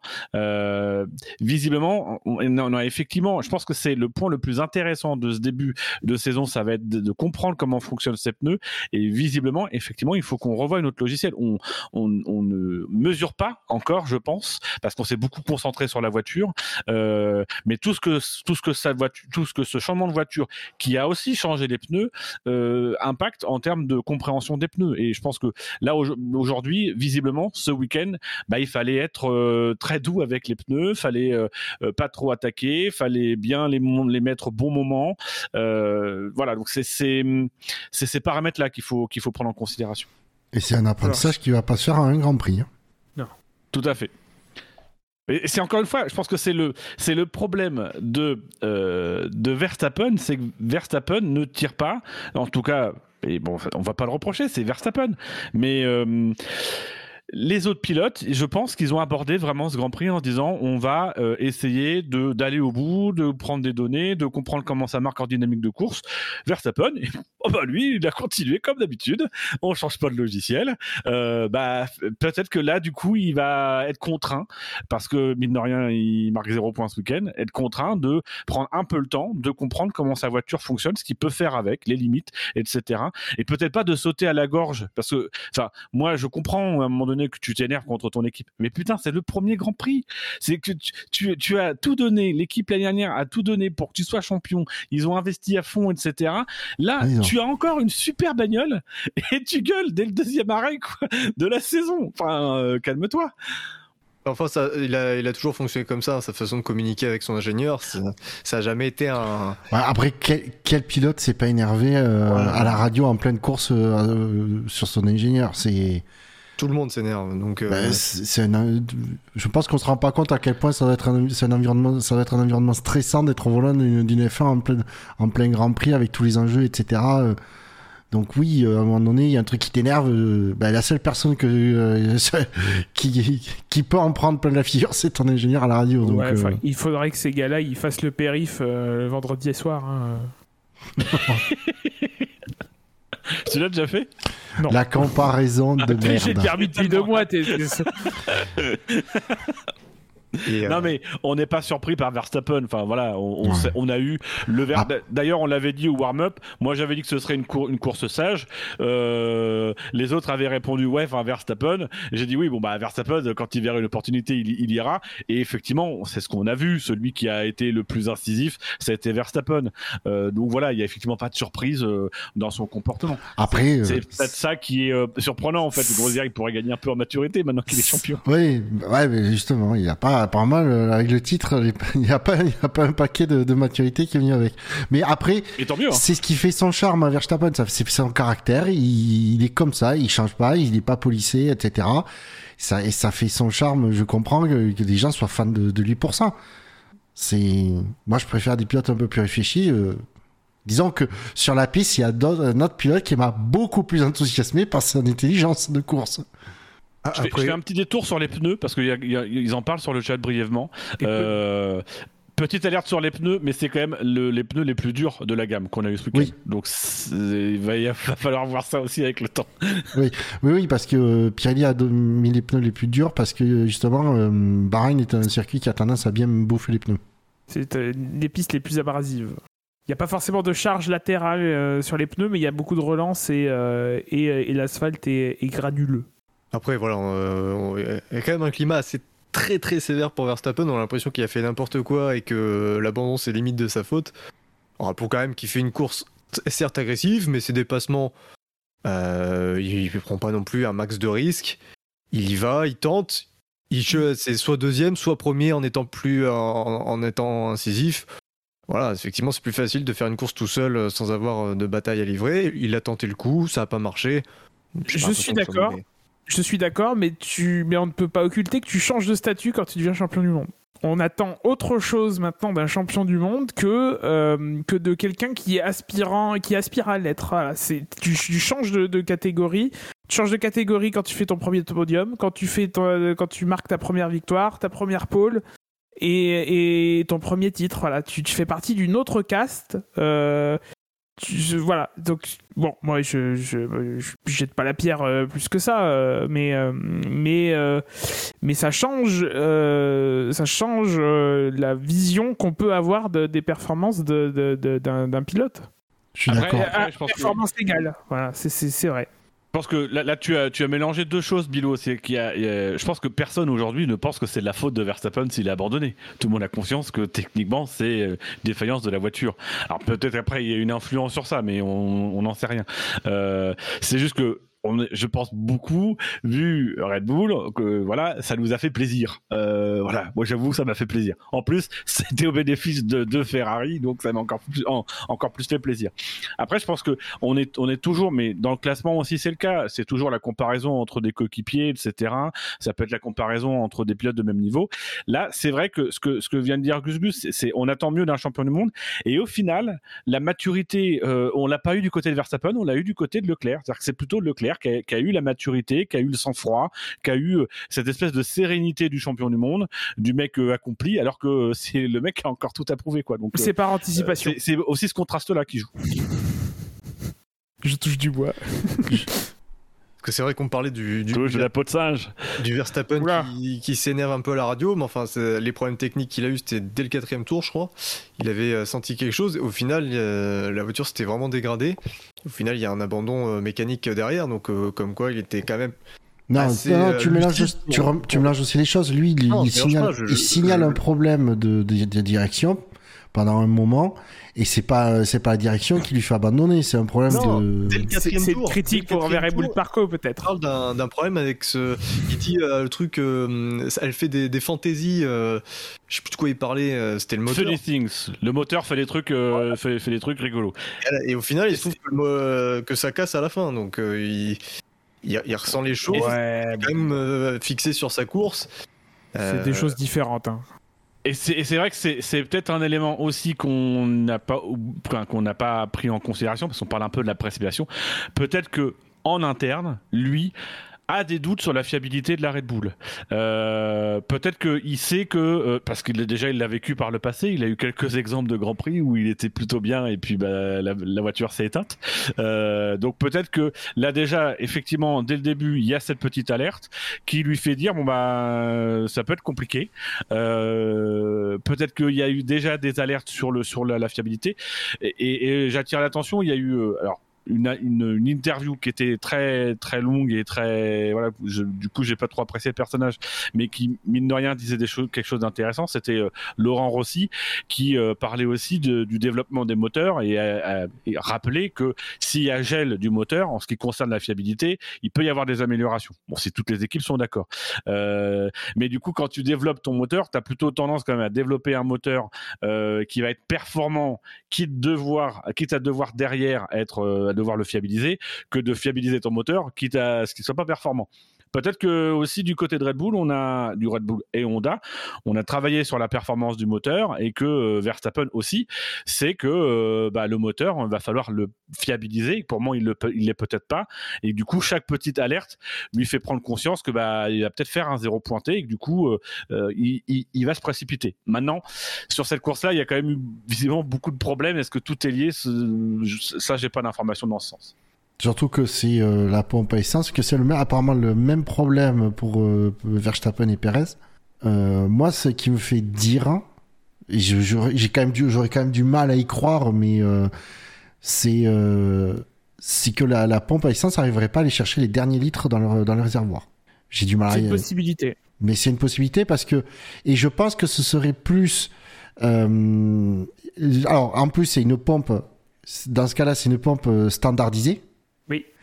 Donc c'est pas même pas un problème de conception. Et donc moi, ce qui me fait penser que ce serait plus une, euh, une, la forme du réservoir qui poserait problème que la pompe à essence. Et si c'est la forme du réservoir, ça va pas être réglé en, en, en deux jours. sorti les 11. Ouais. Après, le, ça, là, là, si t'as un problème de ce genre-là, le, le, le, le, le, correctif le plus facile, c'est de rouler avec 3 plus ou 4 kilos d'essence en plus. Bah oui, mais du coup, ta performance en pâtit ta performance en pâtit un petit peu, mais il vaut mieux avoir une performance qui pâtit un petit peu et finir les courses. Je pense ah, que. Verstappen, il aimerait avoir fini avec, avec 18 points. Quoi. Oui, non, mais on est d'accord. Mais du coup, c'est euh, si c'est vraiment ça, euh, Red Bull va, on va être, va être obligé de faire un sacré calcul pour, euh, pour savoir jusqu'à quel niveau, niveau d'essence ils vont pouvoir descendre. Et donc, voilà, c'est ah, ça se simule, hein. du coup là ils ont l'info.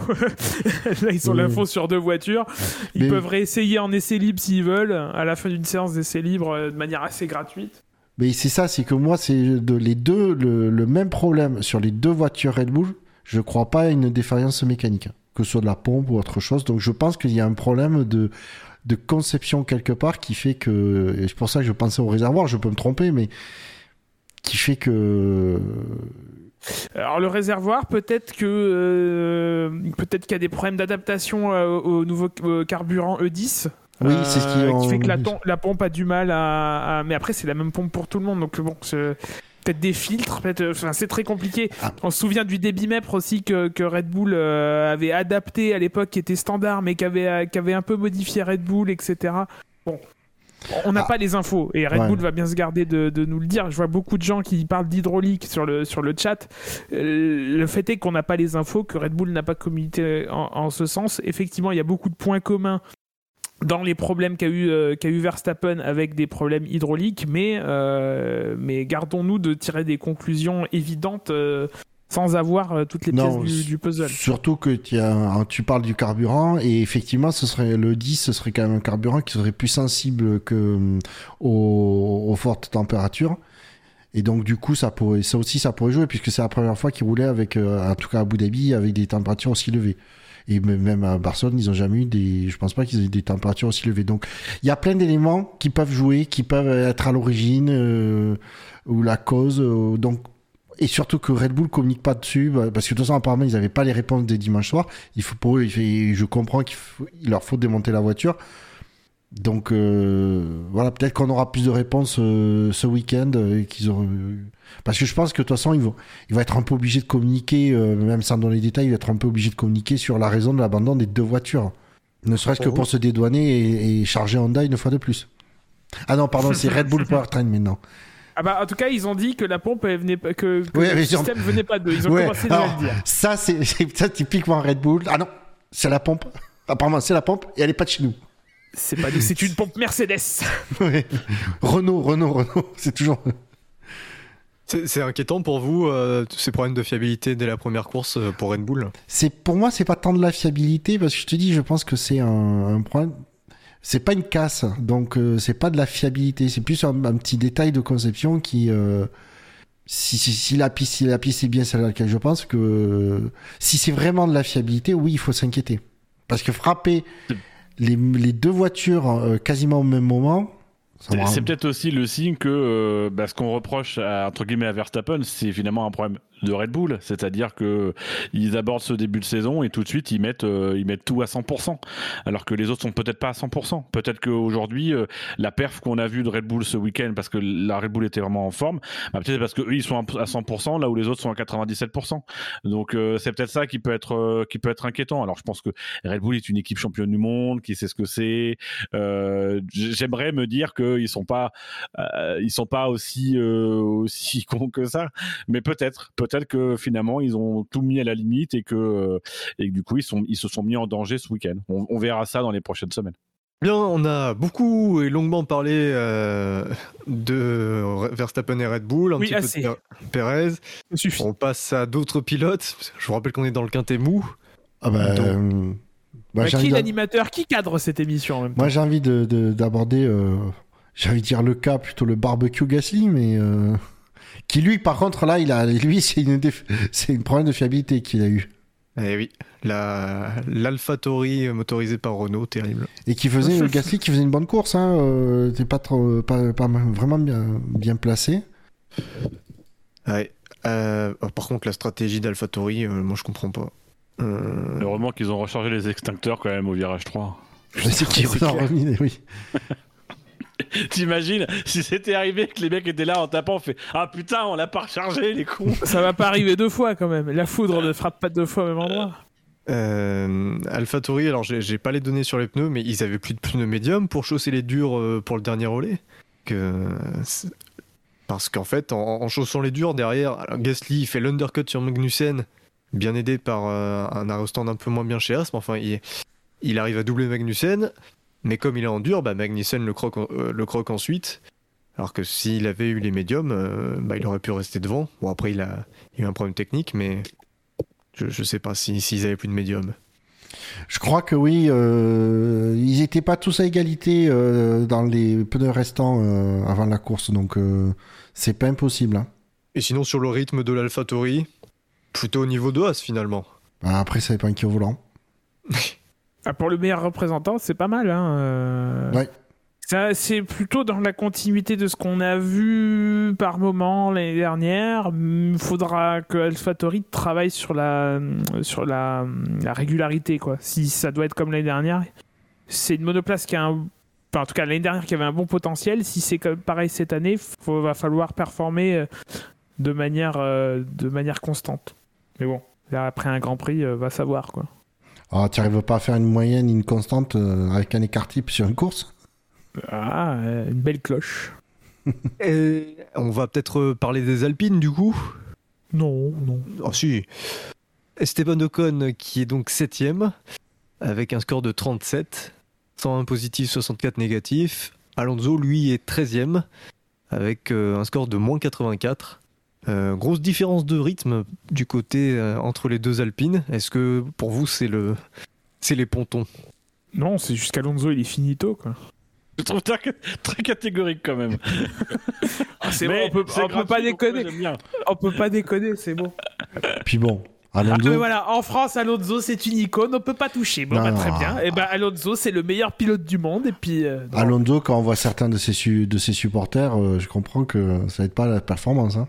Ah, notamment dans l'équipe. Ouais. Attendez, il y a des supporters d'Alonso dans l'équipe? Ouais. Oui, oui, oui, oui, oui. Ils ont des fétiches ouais, sur- avec des animaux et des circuits. Non, il y a des circuits en forme d'animaux. Voilà. Ouais, d'après eux. Merci de remettre mes, mes mots dans l'ordre. Bon, répondez à ma question, messieurs. D'ailleurs, vous savez que si on mélange Bilo, les on lettres de répondra Bilo, pas à ça ta fait- question. Ça fait boile. Parce que tout à l'heure, vous avez souvent dit que mes- Bilo, il mél- mélangeait des trucs, et ça m'a. Voilà. Bilo, c'est l'anagramme de lobby quand même. Et Oui, oui, oui. Chantal, Lobby on l'appellera Chantal maintenant. Et Vous voulez pas un whisky d'abord? Oui, juste deux doigts. non, je préfère la cristalline. Est-ce qu'elle est bonne ta cristalline, Bilo?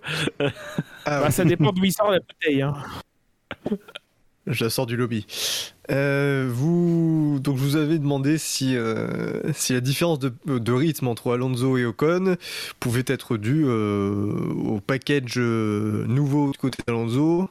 Vous voulez pas qu'il force package un peu avec sa question à laquelle on n'a pas envie de Non, répondre mais- Non, mais c'est, c'est, c'est, c'est, c'est- ça serait pas étonnant que ça influe. Maintenant, on n'a pas les données, donc oui, on peut constater qu'il y a une différence de rythme à la fois en qualif, la- enfin quoi qu'en qualif, je de mémoire, je crois que c'est Ocon qui se rate un peu, Euh, et il y a une différence de rythme en course. Bon, il y a des différences de configuration.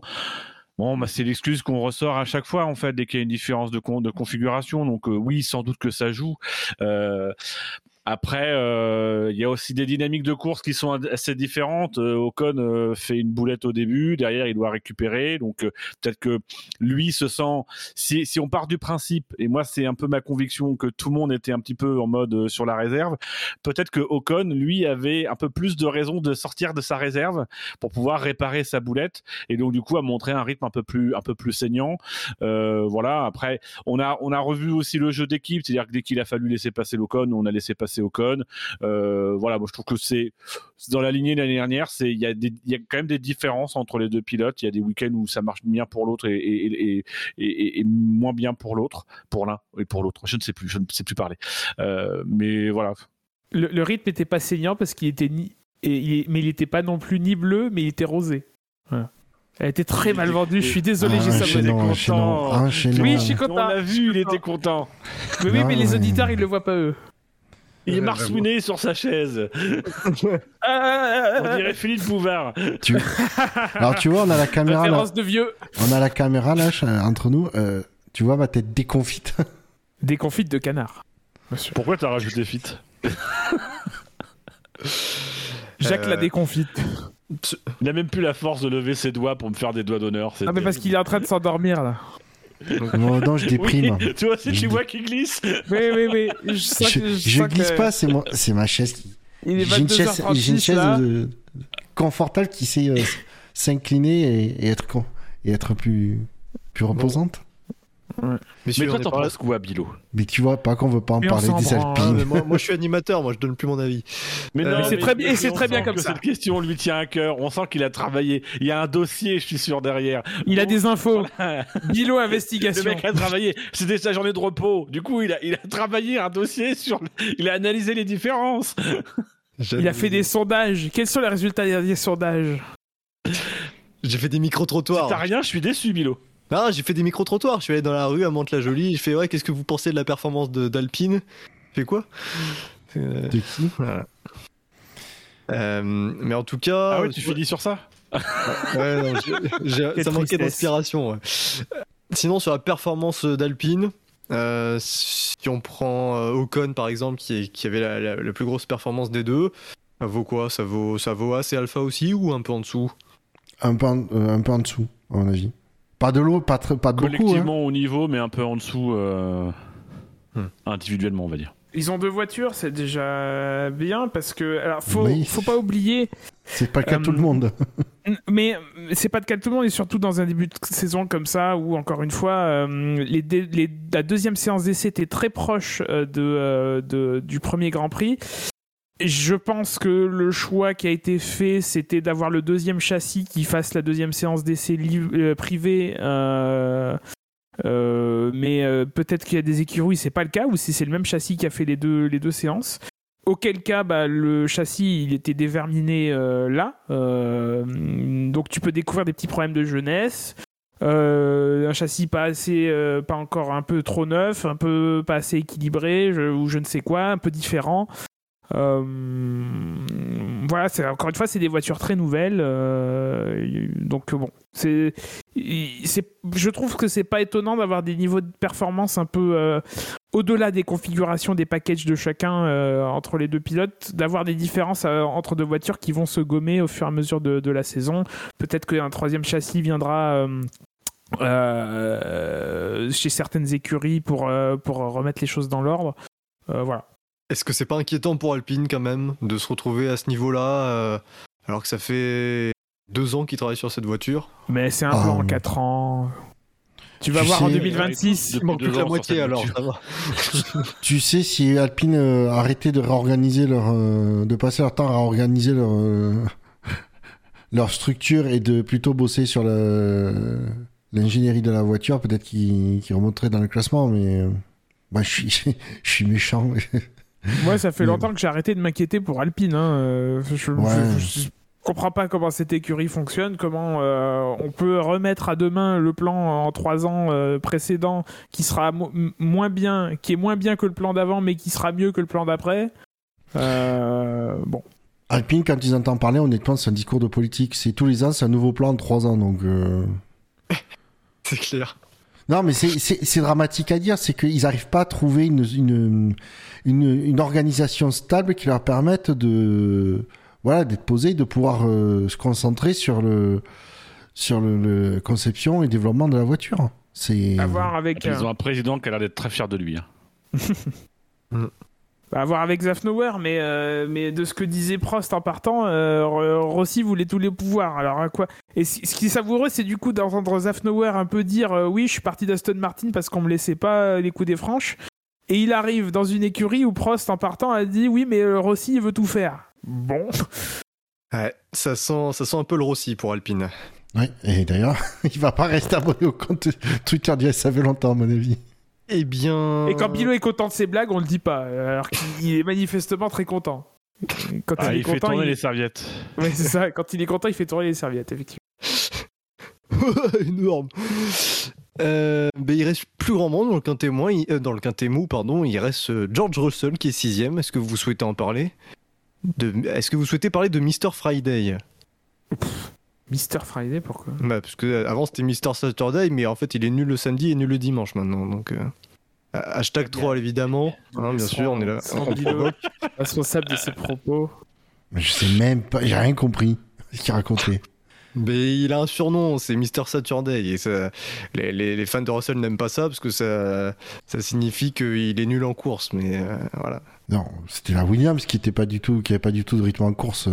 Mais voilà, mais, non, mais évidemment, c'est c'est pour, la, Ah, c'est pour, la, c'est pour l'ironie Ah, du sort. Si, si t'écoutes euh, F1 TV euh, Sky, euh, c'est un génie euh, samedi, hein, George Russell. Mais vous voulez en parler ou pas? Bah, euh, il était pas, euh, il était pas très loin de Hamilton, mais il était pas non plus dans le rythme d'Hamilton. Après, bon, euh, il découvre l'écurie. euh, ouais, Il partait d'un petit peu plus loin. il découvre l'écurie de façon permanente et pas euh, en one shot. euh. Il peut enfin Euh. mettre des bottines normales. Oui, il, peut- il- voilà, euh, son, son baquet est adapté, etc. Il rentre dans la voiture. euh. Non, après, il n'y a pas grand chose à dire sur Russell. Il faudra- c'est- surtout, il faut, faudra voir sur euh, à un peu plus long terme. Et pas juger sur une, co- sur une course euh, où il s'est raté en qualif, euh, etc. Donc, euh, C'était pas, c'était pas flam- flamboyant, mais euh, voilà, on s'attendait pas non plus à du flamboyant. euh, il a fait une course solide derrière, il n'y a pas eu d'erreur, mais il n'a pas non plus été en position de faire des erreurs. Il s'est battu vraiment pas avec grand monde. Enfin, il a été un peu dans ce dans ce no man's land, même si de mémoire il y a quand même il y a quand même de la bagarre au début, etc. Mais euh, il a fait son chemin vers une logique, euh, ce qui aurait été une logique sixième place, et ce qui est au final une logique quatrième place. Oui, c'est ça. Il il partait 9 il est remonté jusqu'à la sixième place, ce qui a fait les petits, le- le- les, combats de, Une fois qu'il s'est retrouvé dans, cette- dans ce, dans ce désert, dans ce no man's land, comme tu dis, bah, il n'y avait plus rien. Il y euh, pouvait rien faire d'autre. Disons que s'il il reste comme ça, euh, il aura s'il fait, refait des performances comme ça de manière continuelle, il, il se, fera, il se prendra plus de, de sel que Bottas euh, les années précédentes. Oui, alors la, Je suis dif- pas- la différence, c'est que lui, il est, euh, dans sur le début de course, il est passé de 9 à, à 6ème. Il n'est Oui, pas resté puis, bloqué à la 9 place. Et puis euh, il évitera certains écueils de la communication de Bottas hein, aussi, je pense. Oui. Oui, laissons-lui le temps quand même. hein. Mais non, mais bien sûr, je, je veux dire, je suis pas en train de dire que voilà. euh. Par contre, il était pas mal euh, dans le rythme euh, sur les deux premiers relais. Euh, premier relais, il reste à moins de 2 secondes d'Hamilton. Deuxième relais, il, il reste entre 4 et 5 secondes. Après, le troisième relais, euh, il s'arrête 6 tours après euh, Hamilton. Euh, donc, ça- ça- il, il se prend donc un, un- un gros éclat en termes de, de temps perdu. Il avait plus de mal à remonter sur le dernier relais, avec 6 tours de, de moins sur ses pneus. Voilà. Eh bien, du coup, on va passer au Quintet Plus. Non, non, non, moi je voulais parler de Bottas. Mais Bottas, c'est Ah, oui, oublie. Bottas, il est dans le Quintet Mou. Oui, compris. oublie. Ah, mais heureusement, que, heureusement que les auditeurs ne l'ont pas mis dans le quintet plus, sans déconner. Avec Euh, le le plus beau ratage de départ. 8 places, il perd 8 places dans le premier tour. Bottas. 8 places. Ouais, après visiblement il y a toujours problème de d'embrayage là du côté de du côté d'Alpha. Je crois que Guan Yu Zhou aussi perd des places au départ. Euh, je pense aussi qu'il se retrouve derrière le derrière l'accrochage Ouais. entre entre Au code et Nick. Merci. Et euh, voilà, donc oui, oui, mauvais départ, mais on, on en a déjà vu hein, des mauvais départs de Bottas qui est capable du meilleur, mais qui est aussi, qui est aussi capable du pire. Euh, là, on a envie de dire, bon, euh, enfin, moi j'ai envie de lui trouver une excuse, j'ai surtout envie de regarder ce qu'il fait derrière. Ah, par Et contre. derrière, Ouais, bah, par derrière, contre. voilà, la course, elle, est, elle, est, elle remonte bien, il se remet en bien en position et il va chercher euh, euh, le résultat qu'il faut. Alors bon, on, on aurait pu se dire qu'il aurait pu finalement être devant euh, Magnussen. Mais euh, voilà, il a, il a été en tout cas corrigé, euh, corrigé ce, ce mauvais début de course qui lui est pas nécessairement à 100% imputable. Oui, qui est pas flatteur. Mais c'est vrai que derrière, il déroule une bonne course. euh, Je sais pas s'il aurait pu aller chercher Magnussen, honnêtement.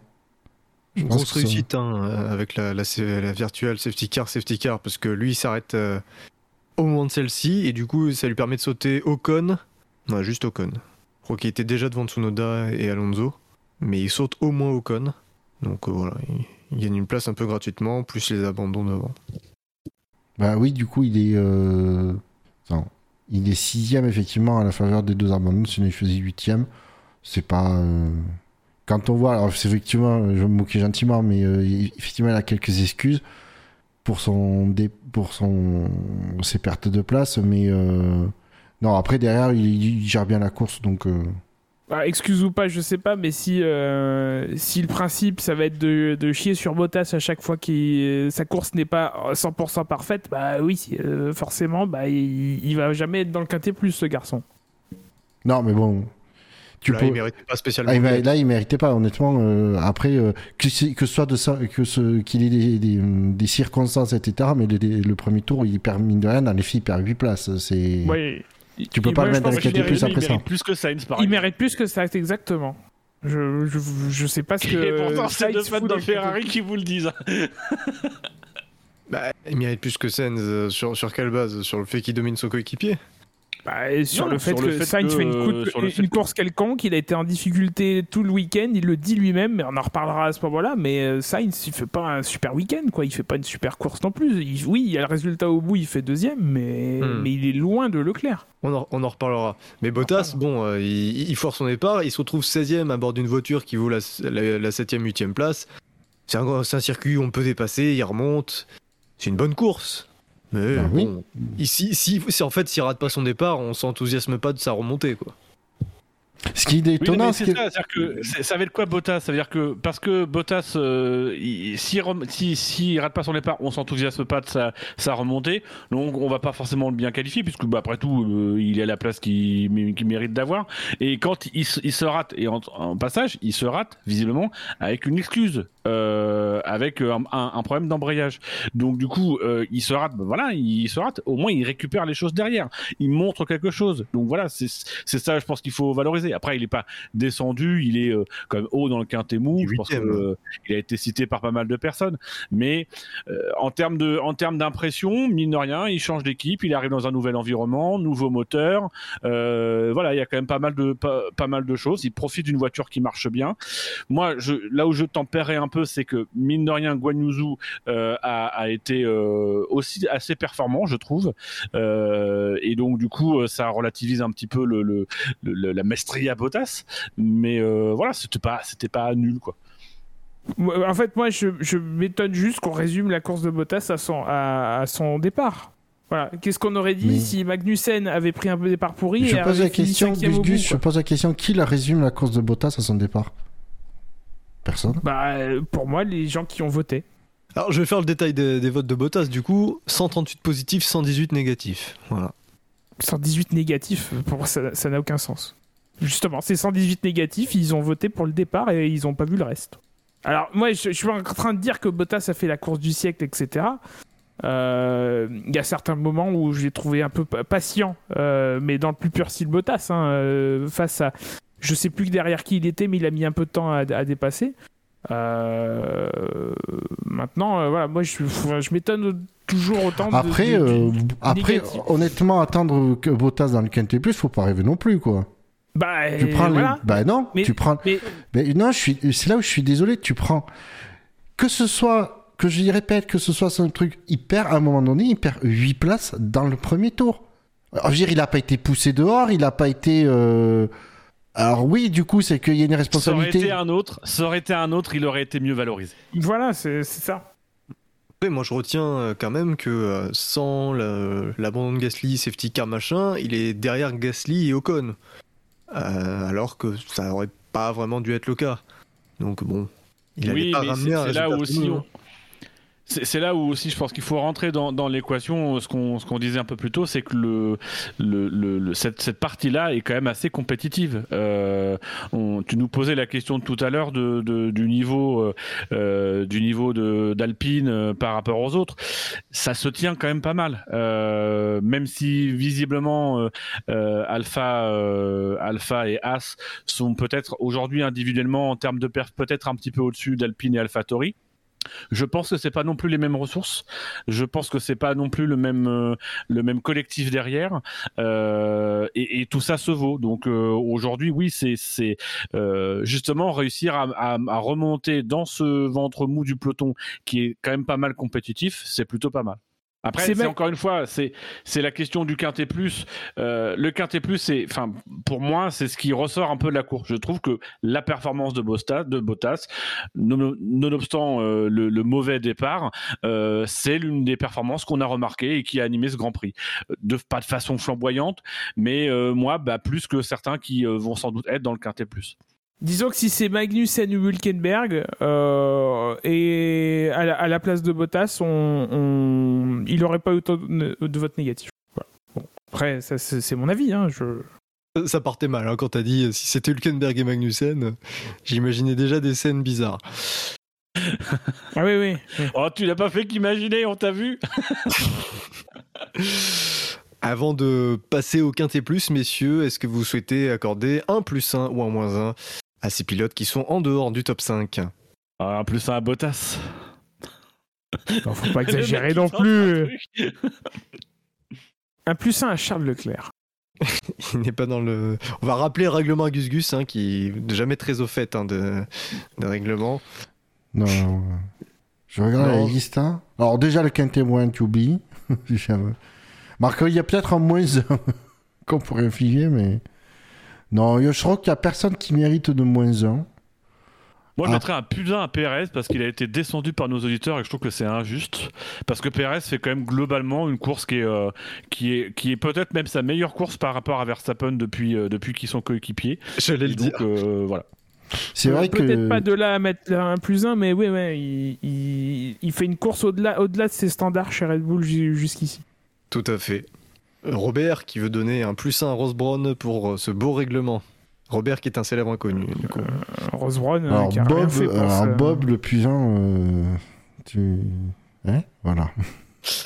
On va peut-être attendre que le superbe règlement donne ses fruits sur euh, au Ouais. moins une saison, voire Ouais, deux c'est-à-dire- saisons. C'est vrai qu'on va pas faire une Ross Brown, c'est-à-dire qu'on dit que tu déclares que les courses, les, les qualifs sprint, c'est génial avant même que ce soit terminé. Oui, voire même qu'on on, on chie sur la gueule d'un règlement euh, écoulé et euh, juste pour valoriser le fait que tu as pondu ce règlement-là.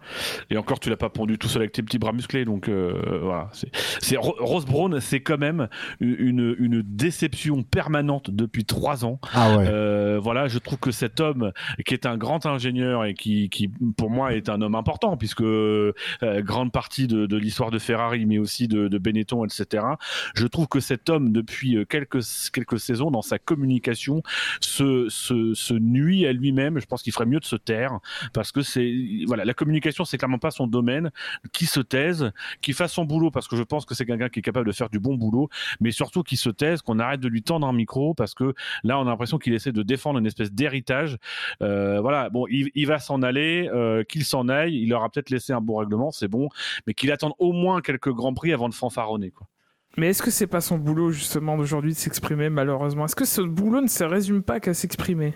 Est-ce que c'est vraiment lui qui, euh, qui, est, qui est directeur de tout ça? Non. euh, moi j'ai un peu l'impression que, que Rose Brown c'est c'est une figure, c'est quelqu'un qui parle beaucoup.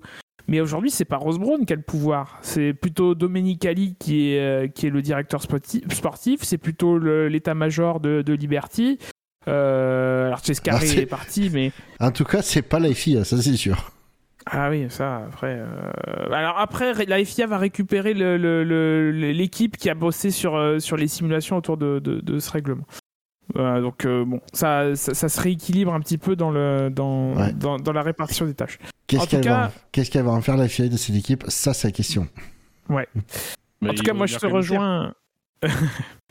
en tout cas, moi je te rejoins, Dino. Rose Brown, euh, ces, derniers mois, je l'ai un peu cancel, moi, dans, tout ce qu'il dit. Je finis par plus aller lire les articles de ce qu'il dit. Il y a une petite liste comme ça de 2-3 personnes où. euh, euh, voilà, genre Bernie, Flavio, Briator. c'est dommage de mettre Rose Brown dans ce genre de, de, liste. Il y, en a encore 2-3 euh, en plus, mais ouais. Quel manque de, de respect euh, des tifosi envers, euh, envers euh, Rose Brown. Quelle ingratitude pour tout Mais ce qu'il nous a apporté. C'est mal nous connaître. C'est avec, la- avec les anciens de Ferrari et les membres de Ferrari que les tifosi sont les plus exigeants. Surtout quand ils vont chez Mercedes. Ah. Nous. Bon, on n'en voulait plus en même temps, donc bon. Allez, on va aborder le quintet plus parce que l'heure tourne, les serviettes aussi. Euh, nous allons, nous allons parler du cinquième du quintet plus. D'après vous, de qui s'agit-il? Joe Carlos Sainz. C'est- Joe Dalton, effectivement, euh, qui, euh, qui est donc cinquième. Gua- Guan Yu Zhou, 155 points positifs, 8 négatifs. Bah, c'est une belle surprise, hein, malgré tout. Ah oui, c'est surpris qu'il soit devant Bottas, du coup. Effectivement, j'avais pas, j'ai pas, j'ai pas remarqué. Ben, moi, j'ai. Alors qu'il a perdu des places au départ. Mais il en a pas perdu 8. Il en Non, avait moins après, à perdre en même temps. Moi, moi j'ai été vraiment agréablement surpris. J'ai trouvé euh, solide et consistant. Euh, donc pour moi, c'est effectivement, il est, il est pleinement mérité. Je l'aurais même mis plus haut personnellement. On dirait que tu décris tes selles. Euh, mais je décris mes selles. Euh, tous les matins, je fais caca un pilote de Formule 1. Et effectivement, ce matin-là, c'était Guan Yu Zhou. Euh, je vous laisse deviner le restant de la semaine. Euh, non, mais voilà, c'était, c'était plutôt, euh, c'était plutôt. euh, moi, j'étais agréablement surpris. Ah, c'est un pilote dont, dont j'attends pas grand-chose en particulier. J'ai pas trop regardé euh, ce que ça faisait en, Formule 2. Euh, je m'attendais à ce qu'il se prenne une pile par Bottas. Bon bah c'est visiblement pas le cas. Euh, alors évidemment ça va servir à diminuer Bottas, mais ça peut aussi servir à, valoriser tout simplement Guan Yu Zhou, quoi. C'est plus Williams qui vont filer des piles cette année. Mais, vu, mais que pour leur sponsor. Parce que pour le reste, pour Tu, l'instant. tu reviens parce que c'est c'est Duracell, c'est toujours le même euh, la consistance de mes claques le matin, c'est ça? Ah non, non, mais elle est pas mal. Ah bah, non, Elle est Dura- pas mal. ah oui, oui. Ah, ce matin, pas bien. J'ai fait, j'ai fait un Hello de Parco. Oh, putain. un caca nerveux. Et ça sentait mauvais. Euh, Euh, non, oui, pareil, c'est. euh, Et ça avait une bouche et ça sentait de la merde. Vas-y, Bûcheur, vas-y. C'est- T'es en train de rattraper le truc, vas-y, Bûcheur. C'est un pilote, euh, je crois que je l'ai dit, euh, je sais plus quand j'ai dit, euh, c'est un pilote en, en, en- il j'attendais, je savais pas en fait à quoi m'attendre parce qu'il a pas montré des choses exceptionnelles en F2, faut être honnête. euh, mais euh, après, il était pas complètement à la ramasse non plus, mais euh, Il est voilà. vice-champion en titre quand même. Ouais, Ouais, après, au bout de 3, trois saisons, 3 ou 4 Oui. saisons. Ouais, c'est- donc, euh, Face à un mec qui, mais- qui en est à sa première saison. je, je, je, je- vraiment, je réserve. Alors, et je vais quand même être aussi un bémol, c'est que c'est que la première course, mais je réservais mon jugement euh, sur Joe parce que euh, on a vu, vu des pilotes ex- surperformants en F2 et rien faire en F1, et l'inverse. Des pilotes qui, pa- qui paraissaient pas si prometteurs que ça, et arrivés en F1 qui, se- qui se révèlent. Parce qu'il y a une catégorie qui leur convient mieux, etc. Donc, euh, et euh, Joe semble vraiment bien euh, s'être adapté à la Formule 1. Euh, il n'a pas fait de faute. Il avait un bon rythme. Je, parle en, cou- je parle en course. Et, et il a marqué ses premiers points. Et, euh, et son émotion euh, après l'arrivée était touchante. Voilà, c'était. euh, Si, Moi, je- je- si- si c'est une bonne recrue pour l'iPhone, tant mieux. C'est c'est tout bénéf pour, pour tout le monde. Je, je suis pas surpris par, euh, par cette, euh, cette performance euh, euh, tranquille, en tout cas force tranquille, j'ai eu l'impression, parce que c'est ce qu'il montrait en, Formule 2. C'est pas un, un, pilote flamboyant, mais c'est un bon gestionnaire. Euh, c'est quelqu'un qui a souvent fait de, de- de bonnes courses sur, euh, sur, euh, sur la gestion de son capital de pneus. C'est important en- en F1. Euh, donc coup- voilà, c'est pas- oui. c'est effectivement pas un pilote flamboyant. En tout cas, c'est pas ce qu'il a montré euh, par le passé. Euh, faudra muscler son jeu, hein, comme disait l'autre. Euh, mais euh, mais c'est quelqu'un qui est capable de, de faire des, des, des, des, des courses, euh, de, de, de bonnes courses et des courses intelligentes et, euh, et, et maîtrisées. Euh, effectivement, c'est un ton en dessous de Bottas, mais euh, c'est pas ce qu'on lui demande aujourd'hui. Bah, Euh, si tu m'excuseras, il y a quand même un sacré euh, delta en, en expérience entre Bottas et, et Joe, quoi. Oui, non, mais bien sûr, c'est ce que j'ai dit après. Oui, voilà. Donc, donc je veux dire, ça, ça, ça explique ce, ce En tout cas, l'expérience peut largement expliquer le, la, la différence entre Bottas et, et, et Joe. Ça aurait été quand même inquiétant que Bottas soit au même niveau Alors, que Joe pour sa première course. Oui, là, on aurait pu le mettre euh, dans le quintet moins. Le quatrième de Squinté Plus, même question. Sainz. Non, je sens que nos auditeurs ont vraiment voté comme des pieds jusqu'au bout, donc ils vont avoir mis au code. Non mais Ocon est dans le quintet mou. Oui, oui, bah oui, bah, bah, moi aussi je vote comme des pieds, qu'est-ce que tu veux? J'y Non, peux rien. tu réfléchis comme des pieds, c'est pas pareil. Ils ont quand même pas mis Hamilton. Hamilton, c'est ça, c'est Hamilton, je vais mettre. Eh, C'est Hamilton, effectivement. Oh là là là là, mais quelle indignité. 280 Vous voyez points. C'est nous qui sommes les plus sévères avec les Ferraristes, avec les pilotes Ferrari. 291 positifs, 28 points négatifs pour un score de 263. C'est une des rares, un des rares grands prix où on n'a pas vu Hamilton, pas beaucoup vu Hamilton. Bah, No Man's Land. négatif. Bah, c'est le No Man's Land euh, en piste et à la télé, quoi, du coup. 28 points négatifs, c'est les mecs qui ont dit putain Hamilton il a pas gagné, il a vraiment été mauvais quoi. Ouais, c'est ça, ouais. Euh, qu'est-ce que vous, qu'est-ce que vous voulez dire sur sa course? Elle est difficile à lire sa course parce que non seulement euh, les Mercedes sont un petit peu dans, dans l'entre-deux, euh, mais en plus on peut même pas comparer véritablement par rapport à Russell parce qu'ils l'ont fait arrêter très tôt, je crois au, au, au 15e tour pour mettre des durs. 11e tour. Donc ils ont combien? 11e pour Hamilton 11e et tour. 15e pour Russell. Voilà, euh, 11e tour pour mettre des durs. Euh, ça, ça paraissait quand même très précoce.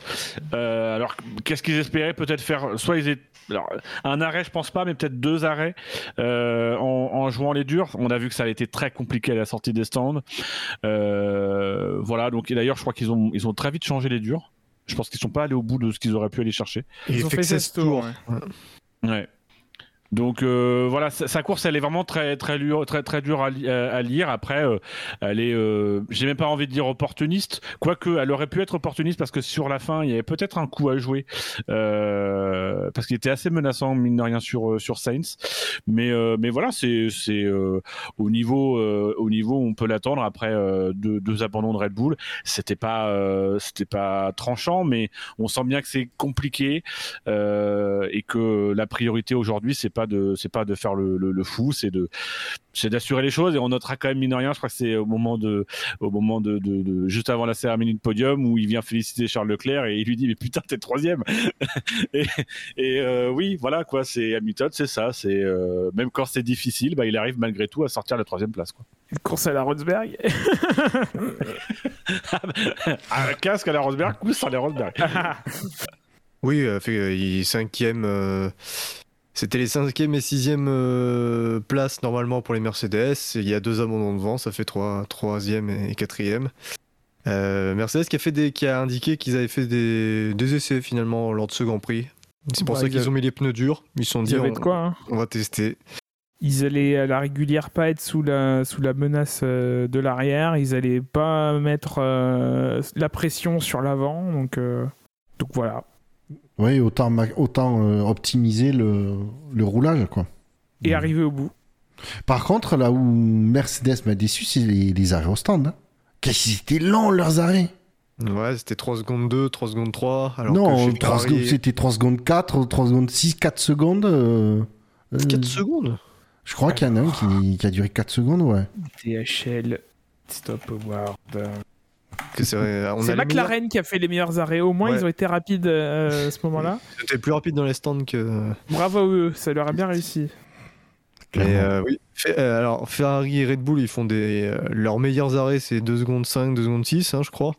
Mercedes, euh, leurs meilleurs arrêts, c'est ouais. Alors. 3 secondes 3. Selon le partenaire de logistique officiel de la Formule 1, euh, le meilleur arrière c'est Ricciardo. Euh, c'est McLaren en 2.31 pour Ricciardo. Après Sainz 2.33. Euh, Ocon 2.46. Latifi 2.47. Norris 2.49. Et Mercedes n'a pas un des 10 euh, arrêts au stand les plus, les plus rapides. Alors je pense que le classement, c'est les 10 euh, écuries. C'est par écurie, enfin c'est par pilote quoi. Je pense que si Ricciardo a fait les deux premiers arrêts, il est compté qu'une seule fois. Ouais, non, mais moi je te dis, j'étais surpris là. Ils étaient. euh, Après, est-ce qu'ils étaient comme ils étaient pas forcément en danger Ils ont pas, euh, ils ont assuré même les, euh, les arrêts au stand? Euh, Mais ça, me- ça me surprend de leur part. Je sais pas. Est-ce que qu'attendent de Mercedes pour la suite? Ça parle beaucoup d'un gros potentiel à débloquer. Euh, Il y a des nouvelles pièces qui vont arriver à, à Jeddah. Putain, on peut cliquer. Et euh, pour vous, On peut pas faire un débrief sans qu'il qu'il rapplique en fait. hein. Ah, du moment qu'il allume pas le. ah non Pitié Ah, je viens de voir un commissaire de F2. Moi, c'est bien parce que je le vois pas, donc euh, je suis préservé. de ça. Mais euh, euh, bref, après cette interruption impromptue, Oui, nous avons un, un hooligan qui s'est euh, introduit dans notre conversation euh, depuis le Mexique. Visuellement, dirons euh, pas vous- plus. visuellement, c'est pour ça que vous n'avez rien entendu, chers auditeurs, mais vous avez rien raté. Une éclipse. Il y a eu une éclipse. Oui. Et il y a Dino aussi qui parle dans le vide avec son micro coupé aussi. est-ce que vous pensez que Mercedes euh, va pouvoir revenir assez vite en Bah, sachant que euh, leur, leur principal problème, c'est le marsouinage? C'est le, c'est la question quoi. C'est que dans le warm-up, c'est euh, ils ont du pot, ils ont le pot- ils ont, ils ont les capacités à revenir. La question c'est vont-ils y arriver? Les, Ceux qui disent ils ont du potentiel à débloquer, mais euh, ils se basent, sur- ils se basent sur quoi pour, pour dire ça? On n'en sait rien. Le Si. potentiel de la voiture, c'est impossible de le savoir. En C'est revanche, impossible. En revanche, c'est l'historique, l'histoire de Mercedes a montré qu'ils étaient capables de corriger des voitures qui étaient un peu euh, rétives, on va dire. D'ailleurs, je crois que la voiture de 2021, ils la surnomment la, la Super Diva. Donc c'est dire si la Diva c'est celle de 2018 ou 2019, je crois, je sais, je sais plus exactement. 17 À 17, la diva. Bon, euh, et euh, mais euh, mais c'est bien de l'avoir fait dans le passé. Ouais, c'est bien de l'avoir fait dans le passé. Il faut, faut le refaire. Il faut rester au top sur euh, la compréhension scientifique de, euh, de, de ce qui se passe euh, sur la voiture, sur les simulations. Il faut pas oublier qu'ils sont champions constructeurs en titre, donc ils ont moins de capacité de faire des simulations numériques et, euh, et, de, et du, de la soufflerie. Euh, Il y a le budget capé, c'est la deuxième saison avec. euh, c'est compliqué. En tout cas, c'est enfin, compliqué. C'est compliqué pour tout le monde, mais c'est- c'est pas aussi évident que ça, ça peut l'être. Euh, puis les courses s'enchaînent assez rapidement. hein. Là, on, a- on enchaîne sur Jeddah. Je, je serais très surpris que d'un coup, euh, ils trouvent euh, comme ça. Euh, ou alors, comme on a dit tout à l'heure, avec les caractéristiques du tracé, peut-être moins bosselé, etc. Euh, peut-être une piste plus favorable, mais, euh, mais euh, voilà. Je, je- Si, euh, je serais surpris qu'ils aient une évolution des, des, des. Je pense qu'ils en auront une euh, en Australie. Ça leur laisse un peu plus de temps. Euh, mais à moins qu'ils soient vraiment une. Ils préparent une grosse évolution d'un coup, qui arrivera pas tout de suite. Mais euh, soit ils ont, s'ils ont une évolution qui arrive à Jeddah, c'est quelque chose qui est, qui, qui est préparé suite aux essais à Barcelone, mais euh, clairement pas aux essais de Bahreïn. C'est trop court mais j'y crois pas. Je pense qu'ils vont faire. euh, Non, là par contre, là où j'ai été rassuré sur la Mercedes, c'est que vraiment vu les essais, je m'inquiétais pour euh, la durée sur toute la durée d'un Grand Prix, que ce soit compliqué physiquement pour les pilotes, etc. Et je suis rassuré de voir qu'ils ont, il n'y a pas eu ce problème-là. J'ai pas eu l'impression que les pilotes étaient complètement exténués à la fin, ils en pouvaient plus, etc. Après, peut-être que qui, qui cachait un peu le, Par rapport au marsouinage Ouais, j'ai. je pense- bah, Ils ont joué avec la hauteur de caisse, je Parce pense. qu'ils peuvent pas se permettre de, que la voiture marsouine en course, en fait. Oui, je me doute. Oui, mais bon, c'est comme tout, c'est toujours un compromis que tu fais. C'est tu rehausses un peu, mais pas, pas trop pour pas perdre trop en performance. Et euh, tu sais pas trop comment ça va ça va se passer. Tu peux avoir quand même un peu de marsouinage. Oui, ils euh, auraient pu se planter, c'est vrai. Ils auraient pu se planter. euh, là, ça n'a pas été le cas, donc bon. En revanche, et on en a déjà parlé tout à l'heure, il y a ce point, cet inconnu autour du moteur. Les six derniers euh, finisse- fini- finisseurs du Grand Prix sont des moteurs Mercedes. Euh, les meilleurs représentants Mercedes sont pas en tête. Euh, Il y a un gel des moteurs. Bon, euh, il n'y a rien de définitif, hein, mais euh, où, en est ce moteur Est-ce que, est que ce moteur est pas le troisième, voire le quatrième euh, de la hiérarchie en termes de, performance sur, une course? Ça reste une question, il n'y a pas de réponse définitive, mais c'est une interrogation légitime quand on voit la composition du fond de peloton. Il y a un truc qui est très marquant, c'est cette équipe a tellement dominé le championnat que même quand ils sont avec une voiture délicate euh, comme ils ont actuellement et clairement leur plus mauvais départ, je pense depuis 10 ans. euh, alors peut-être pas, j'exagère, mais euh, personne ne veut y croire. Moi, le premier, je me dis oui, c'est Mercedes, ils vont y arriver. euh, voilà, c'est les Willis, ils vont y arriver. Et ben peut-être pas. Euh, voilà, on verra bien. Donc c'est moi, c'est ce que je trouve intéressant, c'est ce que j'ai envie de voir parce que mine de rien, après la saison dernière ou euh, même la saison dernière, on disait ouais, mais ok, ils ont ils ont pas tout mis, ils ont pas tout mis dans la, ils ont pas fait comme Red Bull. Oui, bah pour le moment, c'est Red Bull qui sort la meilleure voiture. En tout cas, en, en termes opérationnels, c'est celle qui marche le mieux.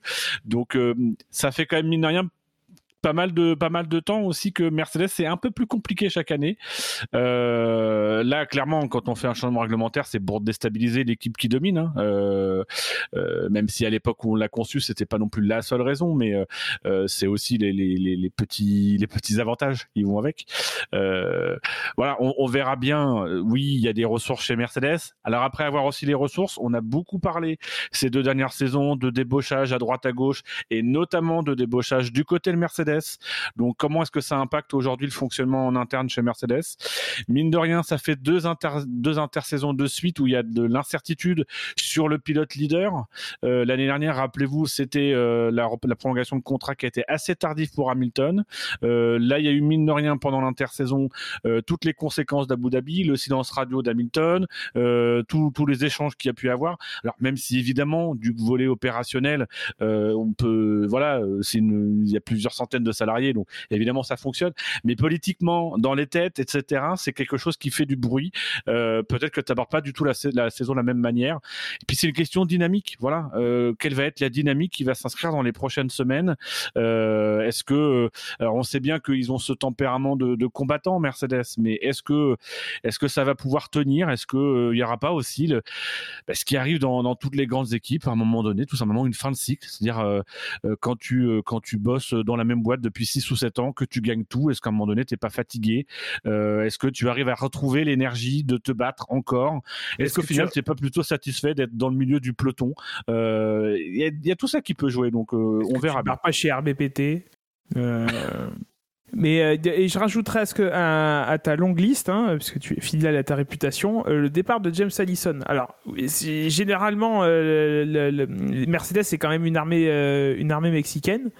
Euh, Il y a quand même beaucoup de, de, de, de, de- de personnel technique. Enfin, on peut pas résumer, même si c'est pas le cas chez Red Bull non plus, mais euh, chez Red Bull on parle toujours beaucoup de, plus d'Adrian Newey que, que du reste de, de l'état-major euh, technique. Euh, voilà, et James Allison, c'était euh, c'était le directeur technique, quoi. Bah, Il est parti. euh, Est-ce que ça désorganise pas l'écurie? Est-ce que le remplaçant, il, il, Mike Elliott, il il, il donne satis- satisfaction? Euh, Voilà, c'est des questions. C'est des questions quoi, ça va pas de soi que euh, les, gens, soient interchangeables, euh, aussi compétents. euh, Enfin, on parle souvent dans, dans, dans le monde de l'entreprise du, seuil de compétence quoi. C'est pas parce que tu es compétent à un poste que le poste de, du dessus tu seras tu seras tu seras au niveau. Est-ce que est-ce qu'il n'y a pas ce syndrome là de tout le monde gagne un niveau dans l'échelon et au final bah on, arrive à un poste dans lequel euh, soit on n'est pas compétent, soit on s'épanouit plus autant, etc.. Après, attention, hein, euh, Mercedes, malgré une voiture rétive, malgré les problèmes de marsouinage et donc euh, le fait qu'ils ont dû adopter des réglages adaptés et donc forcément aller un peu moins vite. C'est pas non plus largué hein, par rapport à Ferrari Red Bull, c'est quoi Ah non, non 5-6 dixièmes, donc c'est là où je parle de potentiel, c'est que je me dis s'ils s'ils corrigent le problème de marsouinage sans avoir recours à des réglages euh, spécifiques, ça peut leur faire faire un, un- un bond en avant. Mais Et eux-mêmes euh, le disent d'ailleurs. Aujourd'hui, on n'a pas de, de, de, de- de réelles euh, informations, mais on n'en aura jamais. Euh, c'est- Enfin, euh, c'est avec le recul qu'on qu'on- qu'on- qu'on pourra euh, se poser la question.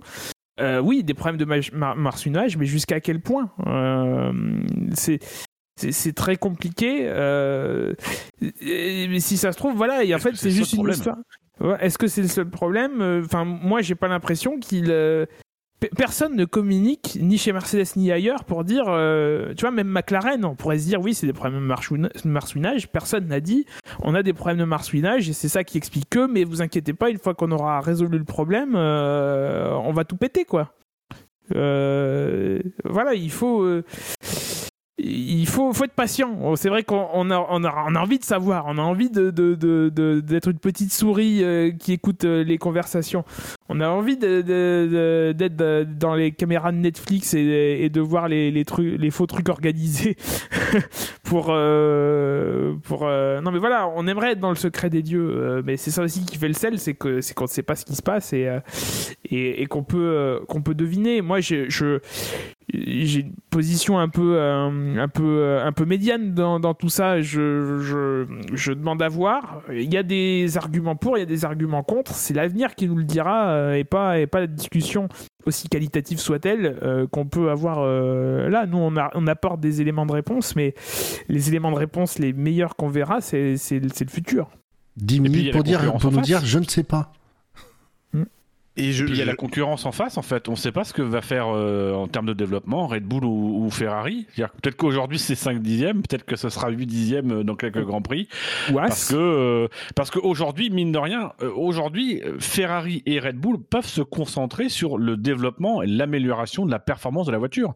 Là où Mercedes, euh, ils en sont pas encore là. C'est-à-dire qu'aujourd'hui, ils doivent déjà se préoccuper de rattraper les autres. Et après, ils s'occuperont de dépasser les autres. Donc, euh, il y a tout ça qui rentre en ligne de compte.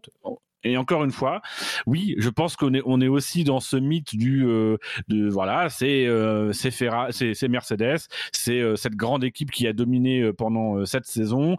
On a tous, je pense, du mal à croire qu'ils n'arriveront pas à s'en sortir. Euh, voilà. Moi, personnellement, je pense que Mercedes, ça va gagner quelques courses cette saison, mais je suis pas convaincu que ça se batte pour le titre, euh, parce que euh, voilà, je, pense malgré tout qu'en face, bah, il y a des équipes qui savent aussi développer des voitures, qui savent aussi, qui aujourd'hui sont vraiment en mode en mode performance et qui elles n'ont pas de retard. Donc, bah voilà, c'est un peu plus de confiance.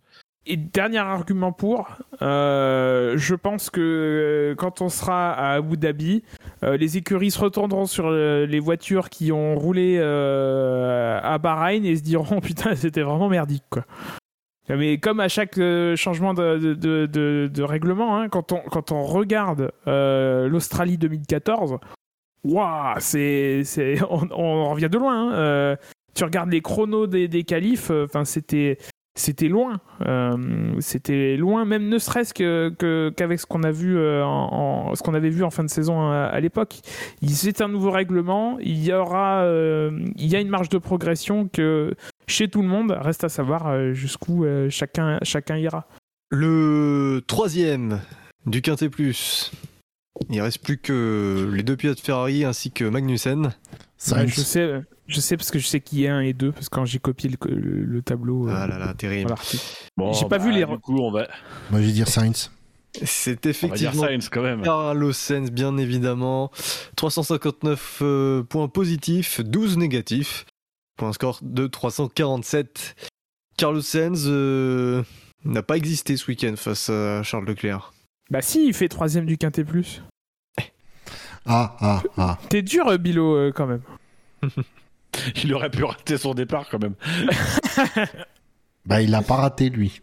Après, ça fait des points pour Ferrari au championnat du SAV. Ouais, je, bah, moi, je, je suis pour. On hein, prend. mais- On prend. Hein, on prend tout, Et ce ça qui, fait- tout, ce qui est points. Et À encore dans mieux. la gueule, on prend. hein. Et encore mieux, ça fait des, ça fait des points au championnat euh, constructeur. Ouais, mais le plus important, c'est le SAV. Dino et Gus Gus, tu leur dis euh, championnat SAV ou championnat F1, eux, c'est SAV. Hein. Championnat SAV, évidemment. Bah oui. Non, non, là c'est championnat F1. Euh, voilà. C'est le championnat qui compte. Hein. Un, un Dino, tifoso euh, lucide, que- euh, sur deux, c'est bien. Dino, là, il a bien les pieds sur terre. Il y a que Gugus qui a son petit nuage, mais. C'est quoi ce 5 sur cette casquette C'est sale C'est le seul et vrai numéro qui existe. Bah, tu mets, faut, faut que t'en, euh, t'en achètes une deuxième, comme ça, ça fait 55. Tout à fait. Oh, bien.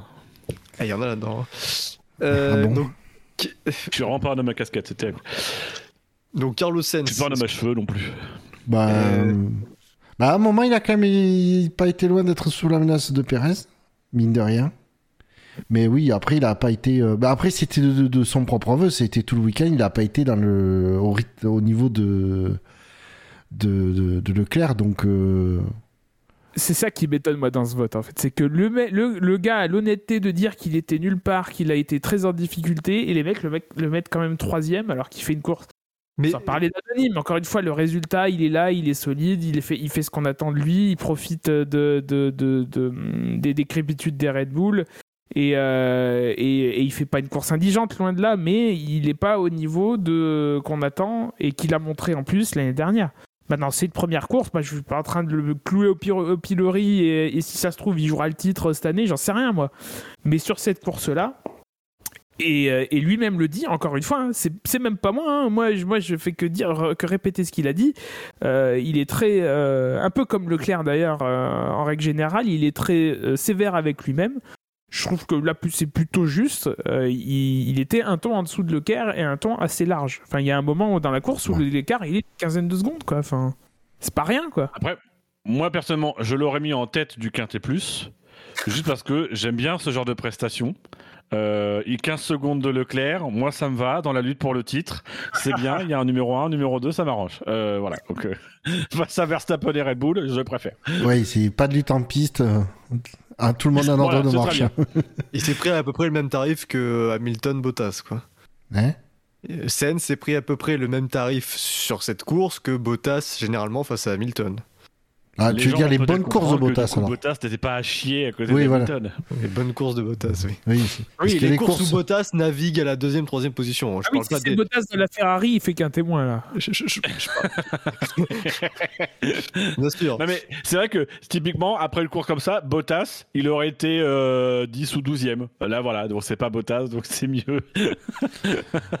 Ouais, on, est des, après. on est euh, devenu des défenseurs de Bottas, c'est terrible.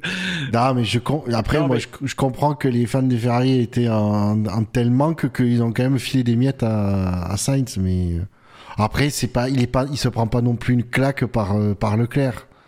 Euh, tu non le mais dis c'est ça, une course qui est, euh, c'est c'est une course, c'est encore une fois la position dans le quintet plus. Je pense que nos auditeurs ont pas ont pas su trop qui mettre d'autres en fait. Ils ont comme souvent ils ont plus ou moins suivi le classement et et avec une logique qui est euh, euh, bon bah je mets le premier, sauf si vraiment il y en a un qui bat le premier dans ma tête, euh, voilà. Et puis je fais comme ça jusqu'à ce que euh, j'ai fini et on reste sur les pilotes qui sont dans les 6 ou 7 premiers quoi. Euh, mais voilà, comparativement, par rapport à Leclerc, la course était, était moins Euh, après, la course de Leclerc est pas non plus folle folle, hein, euh, mais il n'a pas besoin d'une course folle folle puisqu'il est en tête. Donc euh, voilà, moi je l'aurais mis, mis haut dans le quintet mou. Mais, euh, mais voilà, c'est une course euh, qui il fait, le- il fait le job en tout cas pour l'équipe. Il est en position de récupérer les points qu'il a besoin. Bon, il faudrait qu'il soit en position de se mettre devant Verstappen. Euh, Est-ce qu'il en est capable? Est-ce que c'est dans l'intérêt de Ferrari aussi d'avoir un pilote qui soit parce que être au niveau de Verstappen, c'est être au niveau de Leclerc. Voilà. je Ah, Ouais, pense mais du coup, c'est se battre à, à deux contre un, euh, ce qui peut se révéler un jour où, euh, Mm. où Red Bull est en, est- est en forme et où Max Verstappen euh, fait preuve d'un peu plus de subtilité dans, dans, dans ses attaques. Ça peut être important de ne pas mettre les, les œufs dans le, dans le même panier. Tout à fait. Et puis bon, effectivement, ça arrange- pour l'instant, ça arrange Ferrari d'avoir deux pilotes qui sont pas euh, au même niveau, qu'il y en a un qui marque légèrement le pas sur l'autre, parce que avec leur passif de gestion de, des pilotes, euh, Eh bien, on va euh, maintenant parler du deuxième du Quintet Plus. bah, Et, euh, bah, je, suis Kevin. désolé, euh, bah, je suis désolé, mais je vais devoir vous poser la question parce que le résultat est inattendu. Je Non, pense que c'est Leclerc qui est deuxième et Magnussen qui est premier. Eh ben non, non, Forza. Ferrari, Ah, c'est. Magnussen qui est deuxième. On s'en fout, Parce que ça reste c'est- des Ferrari. Je pense que c'est Kovalainen qui est premier parce que Dino a manipulé le classement. Faudra que je le fasse un jour. Le Japon, Magnu- Japon 2011. Alors, vu toutes les modifs qu'il va devoir faire dans le fichier pour, que, pour pouvoir faire ressortir. Il va y avoir plein de dans les cellules. Moi, elle me fait pas chier. hein. Effectivement, tu mets dans une case précise, tu mets un code qui pète, ça va tout faire péter. Et puis, euh, bah voilà, tu dis, oh, bon, on va décider que c'est Kovalen. Fais tirage au sort. Messieurs, Magnussen, 617 points, tous positifs. C'est l'un des trois pilotes à ne pas avoir de vote négatif, avec euh, Leclerc et Vettel. Oh, attends, Vettel, il a. Ça- Laurent Dupin est avec nous. Bonjour. Tout à fait, bonjour. Euh, Magnussen, que- quel retour Ah bah Quel oui. numéro Numéro 20. Représente. Non, ça. Alors, lui, sa présence dans le Quintet Plus, elle est, elle, est pas usurpée, quoi. Euh, excellent retour, euh, très, très, belle perf en, en, en course. euh. Il a eu l'intelligence de pas lutter face à Hamilton. Euh, bah, je m'attendais, tu sais, en plus de Magnussen, je, on connaît ses défenses, je m'attendais à ce qu'il qu'il défende un peu. Sauf que là, il a Ah oui, sur préféré. l'échelle de Magnussen, tu veux Oui, dire. sur- sur l'échelle de Magnussen. Ah, oui. voilà. Il a quand même un peu défendu, quand même. Bah, pour Magnussen, si tu veux, je l'ai vu traverser des pistes entières hein, pour se défendre. Donc, euh, Oui, non, mais oui, on est d'accord.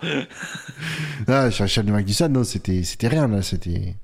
Mais, euh, non, enfin, quoi dire, quoi. euh. Et puis pour As, ça fait plaisir de. Après, euh, c'est c'est toujours pareil, une petite écurie qui. euh, qui a mine de rien connu des, belles, performances et qui a fait une, sacrée traversée du désert et qui revient comme ça un peu aux avant-postes, bah, ça fait toujours plaisir euh, à voir, quoi. Puis bon, il y, il y a le contexte, etc. C'est le, c'est, le, le petit côté un peu, euh, quand on dit ça, ça peut tourner vite. Les photos qu'on a vues ce week-end, euh, qu'on a vues même avant le week-end, de, de, de Magnussen qui arrivait à Bahreïn, qui tombait dans les bras de ses mécaniciens, qui était très content de le revoir. Là, les photos de ce week-end euh, d'un Gunther Steiner qu'on sait, qu'on sait expressif, mais là qu'il était beaucoup.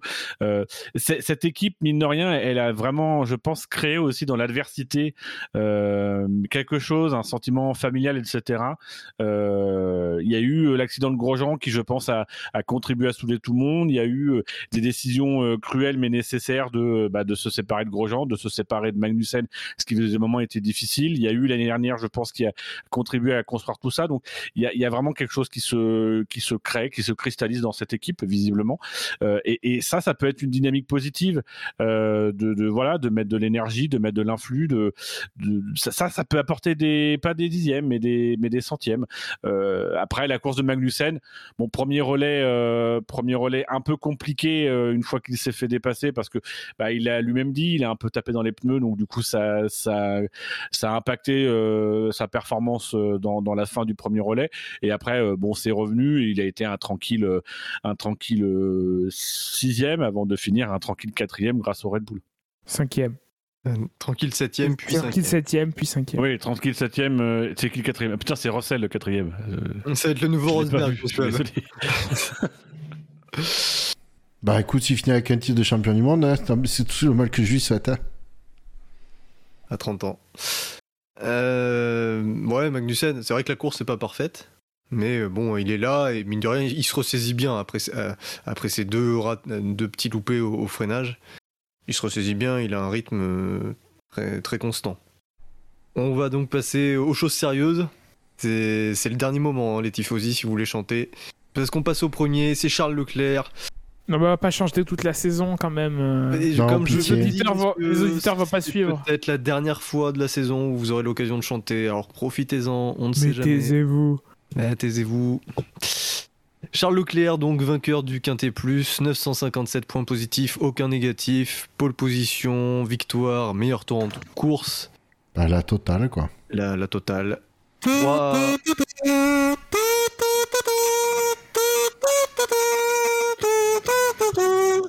Qui c'est qui ronfle Je ne dors pas. Je me repose. Euh, Charles Charles Leclerc. souvent les yeux quand même. Hein. Un coup tu fermes les yeux, un coup tu les ouvres, un coup tu les fermes, un coup tu les ouvres, c'est suspect. Ça s'appelle cligner des yeux. Un AVC, ça Je sais pas, je fais jamais ça. On, on Non, a brièvement mais- parlé de Leclerc euh, en parlant de Verstappen. Est-ce que c'est une course de champion du monde qui nous a fait Leclerc? Oui. Oh Est-ce que c'est une relance de journaleux de merde Ah bah attends, ouais.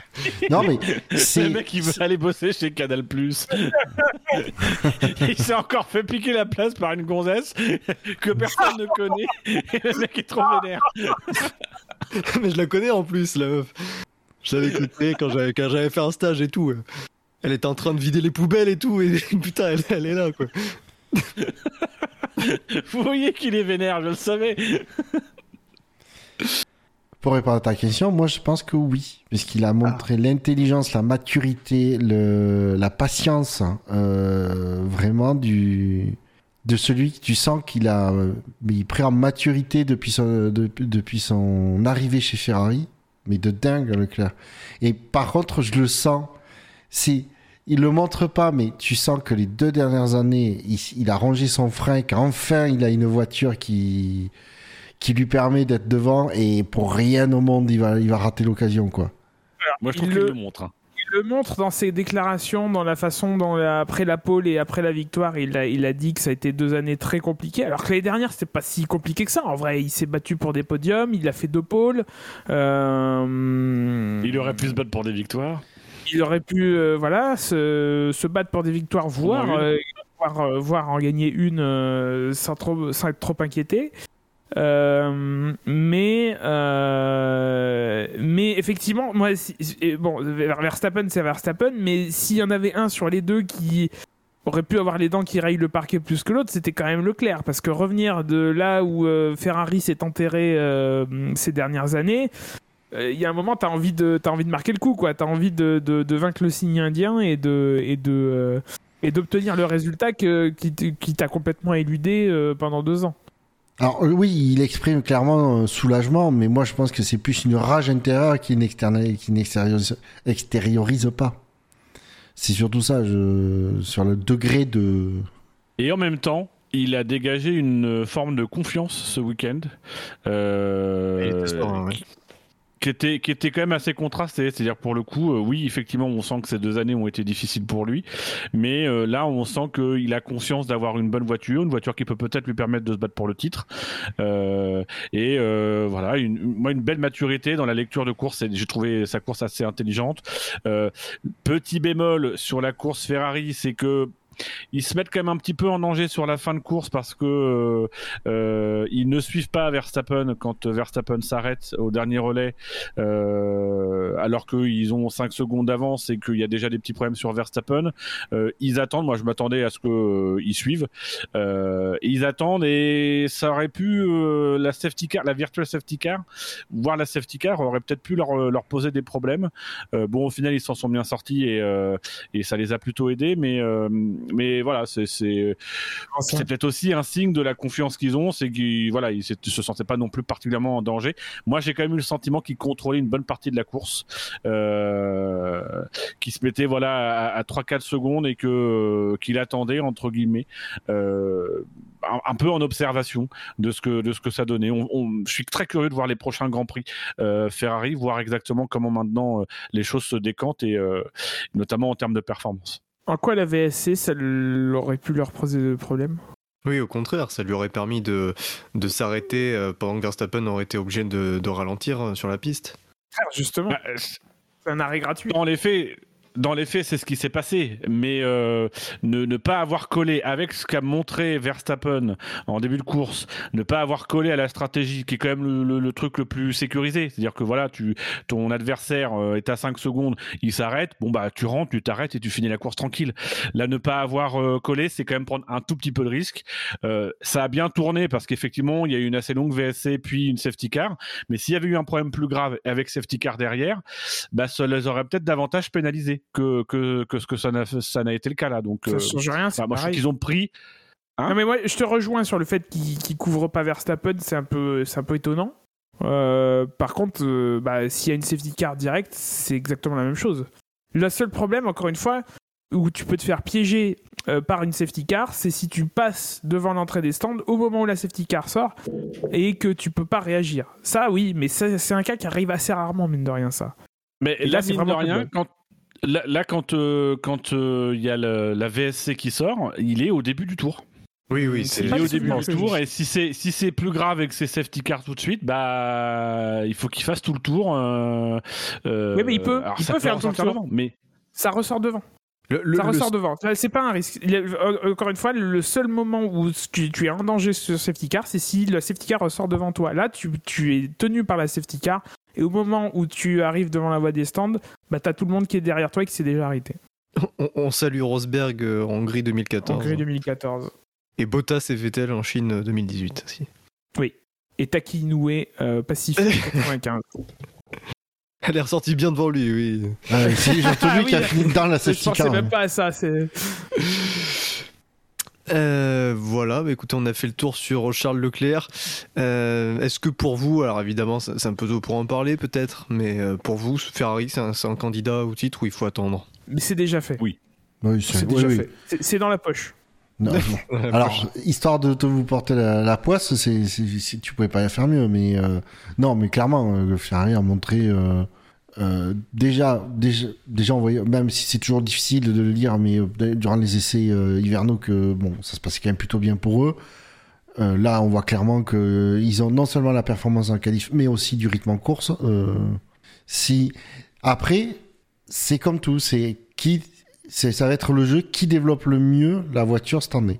Et j'allais- venir, la stratégie de Ferrari dans le développement, est-ce que c'est la bonne de se concentrer vraiment sur les réglages de sa voiture pour bien la comprendre et ensuite apporter des améliorations? Parce que ils, ils bah font oui. ça à la ce début de saison, parce qu'ils n'ont pas apporté de grandes améliorations pour Bahreïn, ils vont en apporter pour euh, Melbourne, je crois.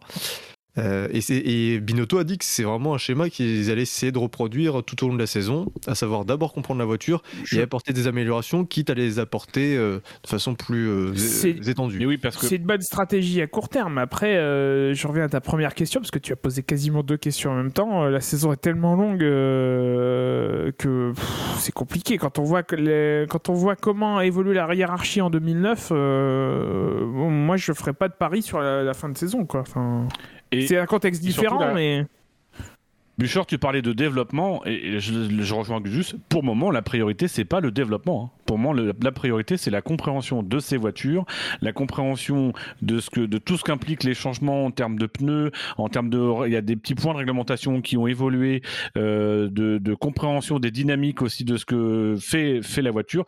Il y a eu beaucoup de simulations, je pense, dans toutes les équipes. Maintenant, c'est la réalité. Je pense que la stratégie de Ferrari est plutôt bonne et je pense qu'elle est partagée par pas mal d'équipes. Euh, je pense que du côté de Mercedes aussi, ça va être cette stratégie-là. Je pense que Mercedes va pas se précipiter non plus pour euh, pour revoir. Ils vont déjà essayer comprendre leur voiture, comprendre d'où vient le problème, euh, pour pouvoir ensuite apporter des solutions et des correctifs. Euh, voilà, je, pense que là aujourd'hui, oui, dans les euh, d'ici d'ici l'été, c'est bien comprendre la voiture, bien comprendre les enjeux et puis amener peu à peu des innovations.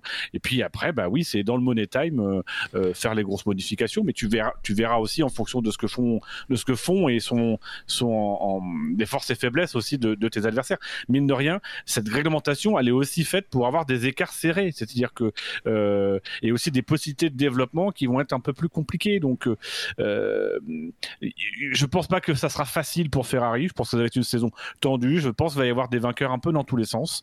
Euh, en tout cas, ça va gagner dans les trois équipes, voire des vainqueurs un peu surprises. Euh, mais la question, ce sera vraiment de l'écurie qui sera la plus, stable et la plus, consistante. Et je pense que Ferrari met tout en moment pour pouvoir le faire. Et puis, euh, ils, reviennent de loin, quoi. Enfin, euh, on, a souvent dit, oui, que Ferrari avait joué le titre en 2017 et 2018. Ils n'ont jamais vraiment joué jusqu'au bout. Ça fait un paquet de temps que Ferrari n'a pas vraiment euh, participé de longue haleine, toute une saison vraiment jusqu'au bout. À, euh, une lutte pour le titre, avec toute la pression que ça engendre sur l'équipe, sur les pilotes. Alors bon, euh, en 2018, c'est plus le- le- les pilotes euh, et Vettel qui, qui l'a subi. C'est une situation nouvelle pour Leclerc. C'est euh, une situation qui sera nouvelle aussi pour Sainz. Sainz en plus, il a d'autres euh, premières fois à, à, à conjurer. Bon, je pense. Et, puis voilà, moi je reviens sur le fait que la saison est, encore très longue. Tu peux te perdre, tu peux avoir, une, avoir développé une voiture qui est euh, bonne dès le départ et qui au final bah, a pas vraiment de, de, potentiel au final, qui a peu de, peu de potentiel de développement, qui a pas le bon concept, mais qui a un concept qui est bien euh, exploité dès le début, mais qui peut pas aller jusqu'au bout, euh, jusqu'au au- au- plus, enfin, qui peut pas aller aussi loin que les autres. Et, euh, et voilà, c'est extrêmement tôt pour, euh, pour répondre à, tes questions qui sont pertinentes euh, en revanche, en tout cas plus que d'habitude. Tout ce qu'on peut juger aujourd'hui, c'est c'est quels sont les, jeux, enfin le, le- le- le- les cartes qu'ils ont dans leur jeu. Aujourd'hui, ils sont devant. euh, en tout cas, ex on va dire, avec Red Bull. Ils ont potentiellement un peu plus de capacité de développement que leurs rivaux. Et ils peuvent s'appuyer sur deux équipes satellites qui, euh, qui vont là aussi les aider sur les moteurs. Bon, bah voilà, c'est c'est des petites cartes en plus. Quoi. Et deux Alors équipes. qu'Alpine n'a pas ça. Donc moi je roule, je, je, je mets euh, Alpine en dehors de la ligue pour le titre quand même. Alors, je vais revenir sur plusieurs choses. Je- Quand j'ai parlé de développement, bien sûr que je suis entièrement d'accord avec toi. C'est d'abord comprendre ce que tu as avant de de- d'essayer de, le développer parce que du coup, ça t'aide. J'ai précisé, Bouchard. Euh, non, mais- non, mais c'est surtout ce que je rappelle quand je parle de développement, c'est que on le sait, c'est euh, dans les dans les euh, la première année ou les deux premières, en tout cas les débuts d'une nouvelle réglementation, que les plus gros gains de performance se font, ce qui est logique.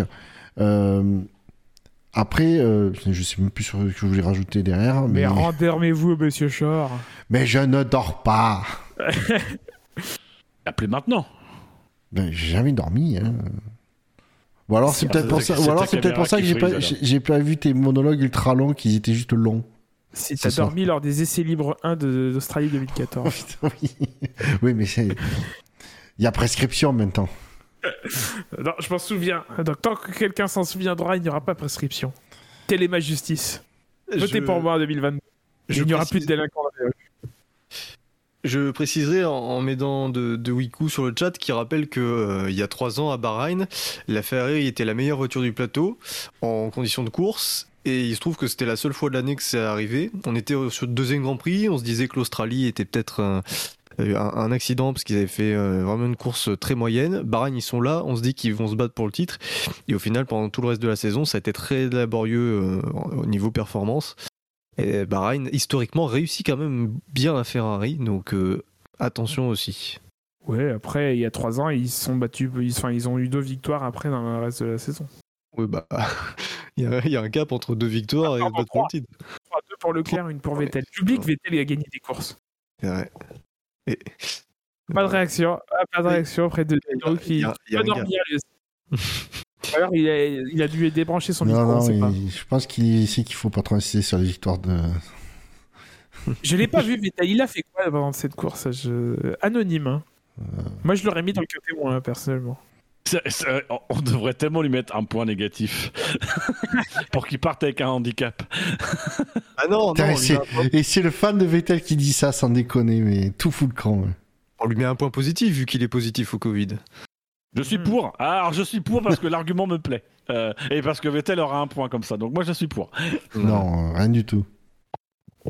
Eh bien, dans ce cas, on va passer au classement hein, déjà après euh, seulement euh, 45 minutes d'émission. Le classement du SAV le plus important, bah, c'est évidemment le classement de la course de Bahreïn hein, avec euh, Charles Leclerc en tête avec euh, 8 points, alors que c'est Magnussen deuxième avec 6 points, Sainz troisième, Hamilton cinquième et euh, Joe cinquième. Chez les constructeurs, euh, bon, le tableau, euh, le tableau est en panne. Et euh, je ne ferai pas les calculs, vous verrez sur le site du SAV.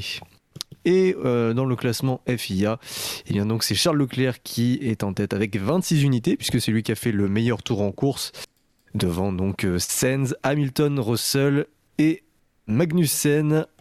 Ferrari évidemment en tête du championnat constructeur avec 44 points devant Mercedes et As, la petite surprise en troisième position. Messieurs, il est l'heure de passer aux faits marquants. Elle est presque là, cette victoire Accélère Accélère Oui, il va aller la chercher Ne lâche pas La victoire de Pierre Gasly Il l'a fait Alors, là, on entre dans un cadre un peu compliqué parce que euh, il va falloir décider qui choisit en premier. Que T'as un- faisons-nous, messieurs T'as un jeu? Au pire, tu fais le jeu et puis celui qui gagne le jeu, il fait en premier. Et moi, je choisis en dernier. En classement de l'an dernier. Bah voilà, moi, moi j'ai pour habitude, euh, Alors, la Fmilu. je, je trouve juste effectivement de prendre l'ordre normal du classement de l'an dernier pour récompenser quand même ceux qui ont été performants l'an dernier. Ah non, faut faire dans le sens inverse. Ah bah non, non, faut quand Moi, même un, moi, je viens ait un la à logique. Je on La- devrait la le logique tirer au sort. C'est euh, les, der- les derniers qui se prononcent. Moi, le jour où ce règlement sera écrit, on se mettra d'accord sur quelque chose. C'est pire que la FIA, cette histoire. Il faut le faire quand même.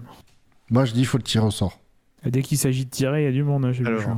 On le tire au sort comment Ouais, Le je mec, te fais pas random.com, quoi, sans déconner. Alors le premier qui dit Prums, il a raison. Prums. Ouais, c'est ça, ouais. Ouais, C'est mort. Vous savez quoi c'est mort. je vais, je vais taper un chiffre entre 1 et 20. 20 Non, non, mais je vais, je vais le taper avec- sur le, le huissier. Euh, enfin, Maître. Boile. Vous allez chacun votre tour m'envoyer par message privé un chiffre entre 1 et 20. Et le Mais plus non, regarde, mon chiffre- regarde, regarde Ah, ce que j'ai préparé. Oui, mais moi je te vois pas, donc. Oui, mais les deux autres le voient, donc euh, par ma faute si tu sais pas afficher On les, peut les faire un trucs dans de Discord. roue Donc j'ai fait une roulette euh, avec euh, nos quatre pseudos et puis euh, C'est Le quoi Pornhub? le premier, euh, bah, le premier qui, qui sort du, du premier tirage, bah, c'est celui qui commencera, puis le deuxième, etc. Donc, Parce je- a encore un, Allez, c'est parti. encore en favori de Chat and Go quand même.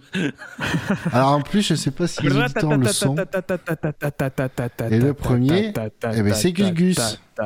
Chez à vous. Chez à vous. Donc, Euh, attends, attends. Hop. Donc, on va de- déterminer le deuxième. Ça s'entend, je crois, sur le. Pas sûr. Ah ben c'est moi. truqué, c'est truqué Bah non, je serais sorti euh, dernier. Ça sert à quoi d'être mauvais si on peut pas être premier à choisir Merde. Et enfin, on va de- connaître. Ah, et le Ah, troisième c'était sera pas Bilo et loin, les beaux donc Dino sera quatrième. voilà. Et du coup, le quatrième, faut le tirer au sort? Ben. Enfin, Vas-y, vas-y, fais-le. Tu mets que Dino dans les choix. Si ça se trouve, ça tombe même pas sur lui. Bon, il est tellement nul qu'il serait capable de se Il rater. le fait.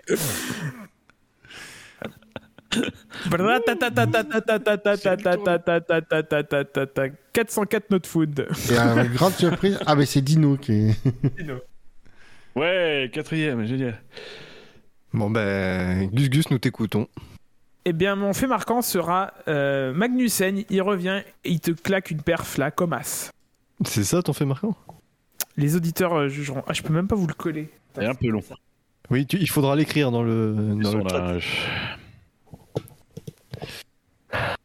L'un Ah, d'entre nous saisit Comas, le. ah, j'avais pas... Ouais, Comas, t'as vu, pas Eric Comas. Évidemment, ça n'a aucun sens. Ou Fancomas. Ah oui. Oui, oui. Oui. Est-ce que quelqu'un se saisit du sondage ou je le fais? Moi, Allez, vas-y. On va bosser un petit peu. T'as le temps en plus, t'as le temps de réfléchir. Buchor. Ouais, ouais, je suis en train de le taper. Euh, je réfléchis en même temps parce que j'ai rien préparé comme d'habitude, bien sûr. J'allais pas faire. Euh, Certaines choses ne changent pas. hein, euh. Ah, Mais t'as raison, faut le faire au talent. Ça... Je sais pas comment le formuler en fait. C'est le. hum, Fratelli d'Italia, Italia c'est C'est c'est sur quoi déjà? Bah, Leclerc, ouais, bien sûr. je fasse sur quoi? Leclerc, la marque repère. Ouais. Euh, euh, Non, tu tu t'abstiendras pour les, de- d'essayer de m'aider, euh, Bilo, merci. Dans deux minutes, tu fais une blague sur les chars. Non. Voilà, moi, mon fait marquant, c'est Leclerc a montré qui était le champion. Hop, eh, ça serait Eh, bien. c'est si pas mal, hein. À la fin. Il y a une belle. euh, ouais, ça c'est c'est du bûcheur là. C'est tellement euh, On reconnaîtra à l'écrit. hein. magnifique. C'est magnifique. Alors, je ne reviendrai pas sur ce que j'ai entendu dans des, certaines émissions de bilan, où j'en ai pris euh, plein la tronche, alors que je n'étais pas là pour euh, donner du répondant, parce que bien sûr, on n'ose pas, bien. on n'ose pas C'est le faire en, en face de moi, hein Bande de couilles molles. hein. Euh, Alors moi j'en avais préparé un, mais c'est juste la formulation. Euh, Ce qui m'inquiète, c'est qu'il a préparé. Ouais, pourtant c'est rare, hein. mais je me suis dit cette fois je vais être sérieux. Alors, j'en ai préparé un, mais je sens que je vais me faire niquer. Oh, t'aimes ça après, hein, c'est bon. C'est sur quoi Oui. toi, Dino? Le Red Bull. Ah, c'est con, hein. Ouais, ouais.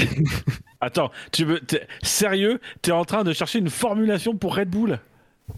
Non, non, j'ai- l'idée, c'est juste l'assemblage des mots que, qui me. Alors, Johnny a l'idée. Ah, mais non, mais c'est tout simple. Sérieux, c'est tout simple. Il y en a un tout simple sur Red Bull. Vas-y, dis- dis-le-moi. Ah, non, Non, non, Non, non, non, non, non, non, non, non, hop, trop facile ça. Euh, Moi, c'est. Le grain de sable vient de perturber Red Bull dans le désert. Oh putain, c'est mauvais. Bien, oui. C'est Oh, c'est mauvais. nul Même moi, je peux dire que c'est nul. Oh putain, c'est nul Même Ah, Bouchard, il dit que c'est nul. Oh putain Euh... Non, mais le truc, c'est que je suis le premier à admettre que la plupart, que généralement, mes faits marquants sont nuls à chier. Je sais les reconnaître, les, les Oui. faits marquants nuls à chier. T'es nul, mais au moins t'es lucide. Voilà, c'est ça. Bilo, c'est- Bilo, il est et nul et, euh, et pas lucide, quoi. Extra lucide. Et translucide. Translucide plutôt, ouais. Red Bull, allez, hein, comme ça.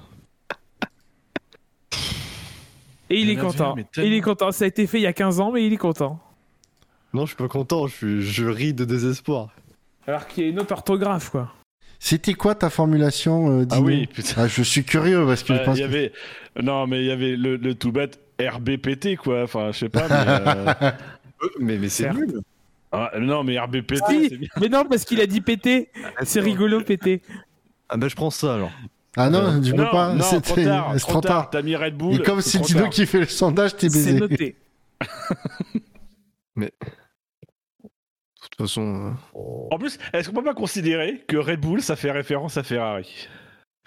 Et si Ouais. tu changes Un peu comme trois le- lettres à Red. Bull, ça fait Red Beat. Euh... C'est quoi, Dino? J'ai envie de te le laisser, ce fait marquant. Tu veux faire autre chose? Bah, Non, non, non, non, que- ça suffit. Il a fait un truc pourri. Il a fait un truc pourri. Non, non, arrêtez. mais. euh, Non, non, il, a essaye de se sauver la mise là, mais on, l'a- vu, il arrive à 10, à 10 km. bah non, parce que là, si je laisse RBPT à Dino, euh, je sais qu'il va me battre, quoi qu'il arrive. mais non, Dino laisse de- va c'est trouver autre chevaleresque. chose autour de Joe, euh, tout ça. Hein, Dino? Latifi, hein, un fait marquant sur Latifi. Chaud. euh, Alors, Vettel, tu le laisses ou pas? C'est moche. Cette tractation, c'est Non, non, non, le laisse pas, se trompe pas. Mercedes, tout ça là, Ne laisse Mercedes. euh, Le laisse pas, Bilo. Qui galère, qui Bah rame oui. un peu, qui pédale à la choucroute, là. euh. McLaren, euh, Dino, McLaren qui fait de la merde, c'est quand même, euh, McLaren. c'est quand même euh, bien quoi. McLaren, ouais. McLaren, c'est pas mal. McLatrine. Ouais, là, on sort Ah, ah, Euh, McLaren, oui, oui, d'accord. hmm. Euh... Mais le, c'est le pire, c'est que du coup, j'ai j'ai rien d'autre, moi. Mais fais- euh, c'est bon. Mercedes, euh, Personne n'a fait Mercedes.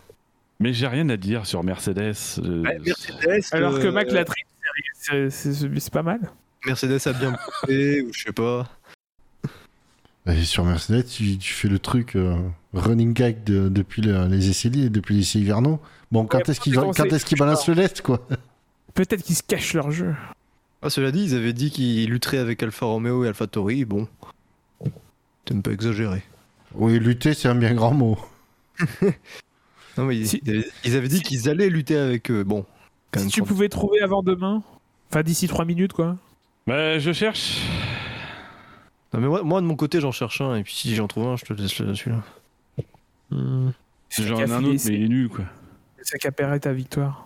Euh, Qu'est-ce qu'il y a d'autre qui est bien nul Tu peux le faire sur Euh, Verstappen, hein Ah, euh... C'est pas Red Bull. Tu peux le faire sur Bottas aussi, si tu veux. Attends, il est en train d'écrire. Sans le processus créatrice, créateur venir. Créatif. fluide, créatif. Non, non. Non, non, moi je suis pour qu'on prenne ça pour une réponse. Tu vois, non, non. Ouais, les auditeurs sont pas très inspirés hein, en termes de jeu de mots. Ah, c'est Enfin, des de- auditeurs quoi. Non, mais d'habitude, pour lesquelles c'est nous qui avons les micros. euh, Bouchard, euh, Bouchard, euh, les copies, les plagies, mais là. euh, Condescendant as fuck. Non, bah, allez, hop. euh, Non, mais c'est Non, ton mais tard c'est à un nul, ça. Ça suffit quoi. Faut passer à la suite. Oui, mais moi, j'étais tiré au sort. alors que Perdu. Moi, je m'étais préparé dans une logique Perdu. de règlement. Quoi, tu sais Perdu. quoi? Euh, je te le laisse, Dino, parce que c'est- tu- c'est pas, c'est pas juste, c'est le hasard qui fait que tu as choisi en, en dernier. Bah, Ah, justement, c'est du pur hasard. de Merde, Bilo. T'as fait une proposition de merde, tu vas pas te racheter comme ça, quoi. C'est- n'importe quoi. t'inquiète pas, ma proposition suivante sera merdique aussi, mais euh, c'est Dino. il Allez, fait- vas-y, Bilo, on t'écoute. c'est n'importe quoi, c'est une mascarade. Dino, C'est la inadmissible. Vous n'êtes pas des démocrates. Merci, Bilo. Je saurais te rendre l'appareil éventuellement un jour.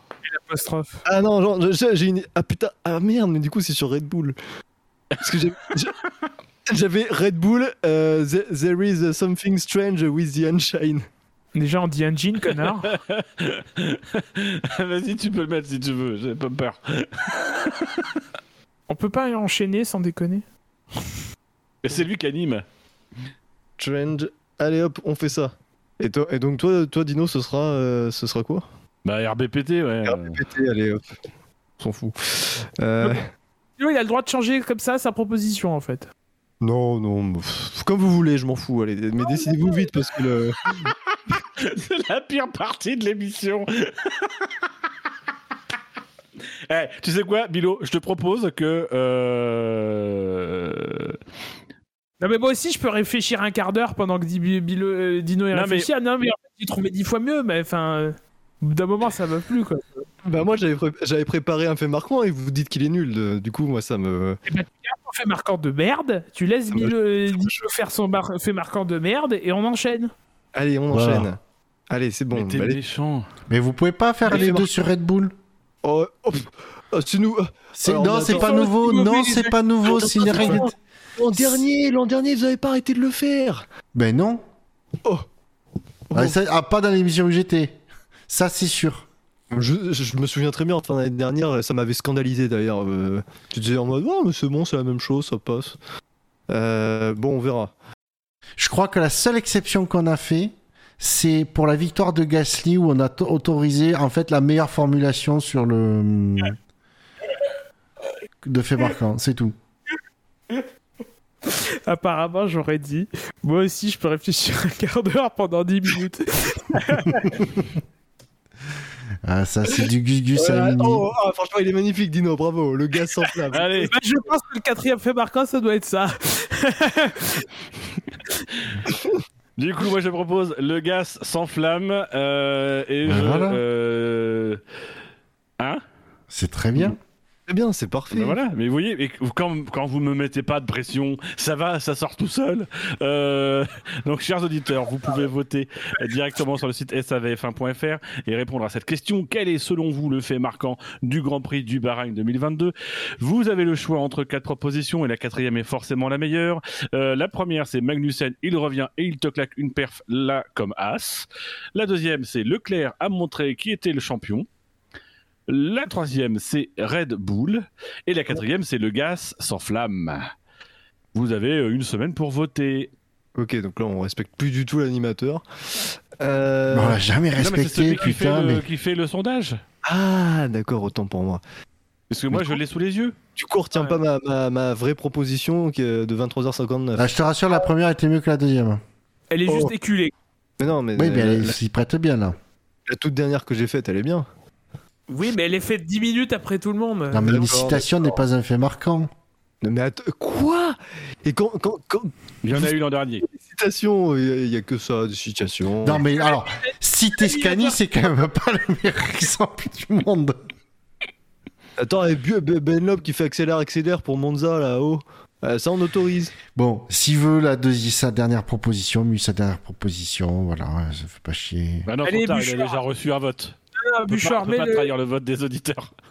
mets le jingle des faits marquants, des, des, des, des, drive-thru là. Ouais. Abu Dhabi 2021, les, les trois propositions, c'est sur, euh, c'est sur Michael Mazzi. Hein, euh, On va passer au drive-thru. C'est les mêmes. Donc, euh, bon, euh, moi, je vais entendre personne demain pour dire euh, ouin ouin. Bilo, on enchaîne, s'il te plaît On enchaîne les drive-thru, allez, mais balancez le jingle là, je veux des drive-thru, allez.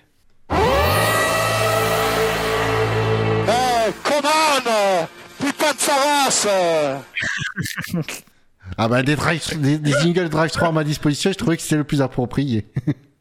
Allez, les drive-thru, Gus Gus, t'en avais un drive-thru au début. Oui, j'ai un drive-thru contre David Coulthard. Euh, pff, bon, euh, effectivement, euh, Abu Dhabi. Non, justement. Et il, faisait des interviews après les qualifs. Et euh, certes, on a beaucoup reparlé d'Abu Dhabi 2021, je vais pas critiquer. Le fait, c'est qu'au bout d'un moment, il faut, enfin, il faut en parler à bon escient. Quand il s'agit de tendre une perche de 10 pieds de long à Verstappen pour euh, mettre un petit taquet à Mercedes, euh, pour profiter du malheur de, de- de Mercedes parce qu'ils ont- sont moins performants, je trouve ça un peu euh, petit. En plus, bon, la perche, il se trouve qu'elle est saisie de Verstappen par Verstappen, mais en même temps, bon bah voilà, hein, c'est difficile d'y résister. Donc, rappel des faits euh, pour ceux qui ne voient pas de quoi je veux parler. C'est à la fin de la qualif, euh, la dernière question euh, très pertinente de David Coulthard à euh, à, euh, à, Verstappen, c'était de lui demander si euh, ça ne lui faisait pas trop euh, mal euh, au cœur de voir Mercedes loin derrière lui, et ce à quoi Ver- Verstappen a répondu que de manière très ironique, ah j'ai très mal. Voilà. Bon, c'était un truc dans le genre. Donc bon, On aurait dit une question à, Laurent- à la Laurent Dupin. hein. Ouais, mais bon, voilà. C'est pour moi, c'est pas une question forte à propos. C'est quelque chose qui a fait énormément po- polémique. Euh, si on peut éviter de remettre de l'huile sur le feu, il y, a- il y a déjà assez de assez manières à polémiquer euh, comme ça pour euh, pour en plus remettre une pièce dans, dans, la machine quand quand c'est pas le moment opportun. Et, et d'ailleurs, j'ajouterai un drive-through à, à ce sujet. C'est ceux qui en profitent derrière pour euh, tacler Verstappen. Oh là là. Il a fait une réponse, euh, il a juste 5 secondes pour répondre. Il a répondu sur le ton de l'humour. euh, Il y a vraiment rien de scandaleux. Mais ça parle euh, derrière, ça, ça le tacle Alors. pendant tout le week-end. Et en plus, ça, lui- ça lui fait un Oh là là, tu t'es pris un karma abandonné. euh, Putain. Les gens apprennent pas, visiblement. Ça parlait déjà de karma l'an dernier. Ah, mais ça, c'est vrai, par contre. C'est de la merde. non, mais c'est de la merde. Autant je, autant je suis le premier à, à dire que le clan, quand le clan Red Bull euh, dit de la merde dans les médias, autant là, Verstappen, j'ai trouvé même presque policé sa réponse. Ah, voilà, il répond. euh, Bien sûr qu'il, bien va pas être triste de voir euh, McLaren, euh, Mercedes galérer. Bon, par contre, il doit être moins content de voir Ferrari aux avant-postes, mais on va pas le blâmer non plus à Verstappen. Ah oui, merci à Shinto sur le chat. Shinento, pardon si j'écorche ton, pseudonyme, qui, qui rapporte les propos exacts de, cette conversation. Euh, qui demande si Verstappen est déçu par le, rythme des Mercedes et Verstappen a, répondu très. T-R-E-S. Beaucoup, quoi. C'est pas- Bah, toi, euh, Non, mais c'est pas, c'est pas scandaleux la réponse de Verstappen, mais euh, si on peut Bah, s'éviter non. de, Oui, de- bah, par contre, je suis d'accord. euh, ce genre de truc de c'est- là- où aussi euh, c'est- on, on peut se l'éviter si les pilotes ne répondent pas et disent Verstappen aurait pu faire une réponse. Après, c'est pas un- mais il aurait pu faire une réponse en disant bah non mais faut faut passer à autre chose. Euh, voilà, moi je regarde pas les Mercedes pour le moment parce qu'effectivement ils sont derrière et puis c'est tout. C'est vrai Mais ça fait partie de la petite Bon, musique. on- moment, voilà, ça, ça, ça reste depuis plusieurs semaines donc euh, ça va traîner. il sait très bien que s'il fait une litanie derrière pour dire euh, ouais ouais non mais euh, euh, oui oui c'est dommage que Mercedes lutte pas machin, il- il- les gens vont le traiter d'hypocrite. Enfin voilà, peu, peu importe la réponse qu'il va faire derrière, ça, ça a trouver le moyen de, de, de critiquer. Donc la, Je suis la, pas d'accord. La réponse de, de, de Verstappen, elle est euh, typiquement, elle est dans tout à fait dans son caractère. Un, déjà, il va, il c'est pas le style à, à, à arrondir les angles, machin, polisser le truc, euh, discours politiquement correct. Il dit ce qu'il pense, ce qui, euh, je, je comprends tout à fait qu'il pense ça.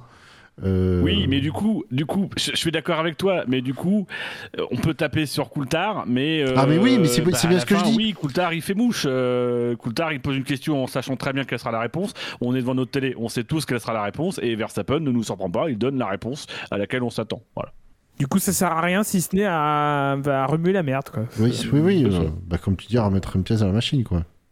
Et derrière, donc, les, les, les, les, les- les pu- le public, euh, les tweetos euh, qui, euh, qui tombent aussi dedans, hein, évidemment, pour, pour cracher encore plus leur haine sur, sur Verstappen. Ça a fait d'ailleurs l'objet d'une question en conférence de presse à Lewis Hamilton. hein. Non, mais c'est pareil. Non, mais J'espère à un moment donné, qu'Hamilton, il a pas arrête répondu, de poser quoi. des questions à Lewis Hamilton sur ce que disent les gens sur Twitter. Mais il y a une moitié de cons qui soutiennent Hamilton et une moitié de cons qui, qui soutiennent Verstappen. Et puis derrière, il y a des gens, parce que ça, deux moitiés plus de moitié, enfin une moitié plus une moitié, ça fait pas un. Vous savez. Ferrari. Mais voilà, Oui, voilà. Ferrari, c'est- aux cons et aux polémiques, quoi. On, voilà. Ferrari ramène l'équilibre dans la force. Mais je suis, je suis inquiet, mine de rien, parce que je- je- j'ai vraiment le sentiment que. Enfin, ça fait depuis Après- l'année dernière qu'on se tape des, su- des supports. enfin, après, les supporters de F1, c'est pas mieux que le foot. C'est un constat qu'il faut quand même faire, c'est que le, la lutte de l'année dernière, elle a été si intense qu'elle laisse encore des. Et puis et le final, et le- avec ce final que- qu'on a eu, ça laisse des traces. Et je, il y a, je veux dire, je, je, je comprends qu'il y ait encore du mal à tourner la page. Typiquement, c'est ce que je disais. Moi, j'ai fait mon, le deuil d'Abu Dhabi euh, samedi. Ou vendredi avec les premiers essais libres, ça y est, le, démarrage de la nouvelle saison m'a fait, ça y est, j'ai- enfin pu tourner la page d'Abu Dhabi. Après, je vais pas chercher à remettre une pièce à la machine, moi, c'est bon, j'ai assez donné. Mais euh, je comprends, je le comprends qu'il y du mal à, tou- à tourner la page par l'intensité du duel qu'on a eu l'année dernière. Non, puis c'est, attention, c'est tourner la page d'Abu Dhabi.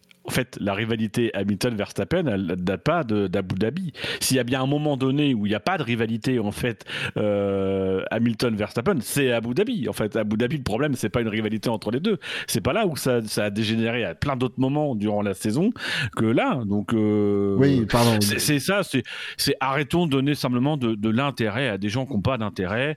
Euh, voilà, parlons, parlons de sport, parlons de, de choses concrètes, de sport, de ce qui se fait. De 2022. je pense mon drive-thru, ça va tellement être de la merde. Parlons de McLaren, parlons des performances de McLaren. Alors justement, Dino, euh, est-ce que t'as un drive-through Allez, ton drive sous de merde. Euh, moi, j'aurais un drive-through euh, à l'intention euh, de la de la FOM, euh, du coup, puisque ils ont expérimenté, enfin non, ils ont mis en place un nouvel affichage, de nouveaux affichages de manière euh, de manière générale à l'écran, euh, que je trouve. euh, alors, dans l'intention, il y a visiblement une intention de simplifier. euh, tu, le, tu le dis si je te fais chier, Bilo. De Bilo, qui prend un magazine et qui met les, et qui met les pieds sur sa table basse, quoi. ça. L'enfoiré. Mais, mais euh, il y a visiblement une intention de, de simplifier un peu euh, euh, l'affichage pour pour moi je suis plutôt favorable à ça, mais je trouve que c'est assez mal fait, c'est-à-dire que notamment les choix de pneus, ben, c'est-à-dire que quand tu fais un truc sur fond noir et que tu as du rouge, du violet euh, ou du bleu, euh, ben ça c'est illisible. Euh, dès qu'il y a une conversation radio de Red Bull, c'est illisible parce que c'est bleu foncé sur noir. Donc voilà je trouve que du coup c'est mal mal pensé. L'intention est bonne de simplifier les choses, d'avoir quelque chose d'un peu plus épuré. Euh, de privilégier, il n'y a plus les, a plus les couleurs sur le côté écurie par écurie, Euh, donc ça c'est plutôt pas mal. On a retrouvé les logos, ce genre de choses. Euh, mais encore une fois, dans la réalisation, c'est euh, voilà, il y a des, des trucs sur lesquels ils s'arrêtent à vouloir mettre une couleur différente par équipe, mais on s'en fout. Tu mets Verstappen, on sait que c'est Verstappen qui parle, quoi. Enfin voilà, tu mets la tête du pilote, on comprendra. Euh, faut pas que tu mettes absolument la couleur de l'écurie. Et il y a des choses du coup qu'on comprend pas. Il y a des pilotes qui ont des numéros rouges, d'autres qui n'ont pas de numéros rouges, c'est des numéros blancs. Euh, voilà. Je sais pas si vous avez vu vous durant ce week-end le graphisme, le, le- le graphique avec la position des voitures sur la piste, mais moi j'ai pas le souvenir de l'avoir vu une seule fois. Non, on l'a pas vu. non, Donc non, euh, non. voilà, ça fait partie des trucs qui ont un peu disparu et qui pour le coup aidaient à la compréhension. Donc euh, voilà, je trouve que ça fait des gros blocs en plus. Je suis pas très fan de ce nouvel afficha- euh, affichage, mais ça tombe bien puisque on l'a plus vu euh, quasiment durant le dernier tiers de la course puisqu'il a disparu des écrans. Ah, c'est euh, donc voilà. Après, il faut excuser Dino qui est daltonien, qui a un problème avec les trucs colorés, euh, mais c'est pas grave. C'est un, c'est un Ça, s'appelle du racisme, ça. C'est un handicap euh, comme un autre. Euh, sur l'affichage, alors moi j'aime bien le. Moi, je le souviens, moi. Moi, j'aime bien la nouvelle tour des temps qu'on a euh, sur le côté gauche, euh, qu'elle n'est pas buggée et du coup qu'ils peuvent l'afficher. Euh, je suis d'accord, il y a certains choix de couleurs, notamment pour du texte euh, sur le fond, qui, qui rendent les choses euh, très peu lisibles ou en tout cas très difficilement. Euh, par contre, là, un point alors qui a été euh, soulevé par notre infographiste euh, attitré et qui il a raison, c'est vous regardez, je sais pas si vous avez fait gaffe, mais la tour des temps, elle est, elle pas sur fond noir, elle est sur un fond, gris foncé. Par contre, quand on voyait en qualif, les, différents, les trois chronos de, de- des pilotes, ben eux, c'était sur fond noir. Ils ont pas harmonisé les couleurs de fond, c'est con. Et mine de rien, c'est vrai qu'une une fois que tu l'as vu, tu vois plus que ça, quoi. Donc, euh, on sent que ça a été un peu fait dans la précipitation, déjà que c'est pas au point euh, d'un point de vue euh, purement logiciel, puisqu'il y a des bugs et que c'est pour ça que il y a eu beaucoup de, de Des problèmes. bugs sur le meilleur secteur, ouais, par exemple. Ah non, mais c'est surtout que du coup, ils affichaient plus rien parce que je sais pas si t'as fait gaffe à un moment donné en qualif, pendant un moment, on n'a plus eu les temps parce que quand il y a le un, une un, un pilote qui amélioré, donc ça remontait derrière, ça faisait de créer des sauts de ligne entre des entre entre deux pilotes. Tu avais quatre ou cinq lignes vides, etc. Et du coup, tous les pilotes étaient pas étaient pas dans, dans- affichés en même temps dans la tour des temps et tout, donc c'était complètement buggé.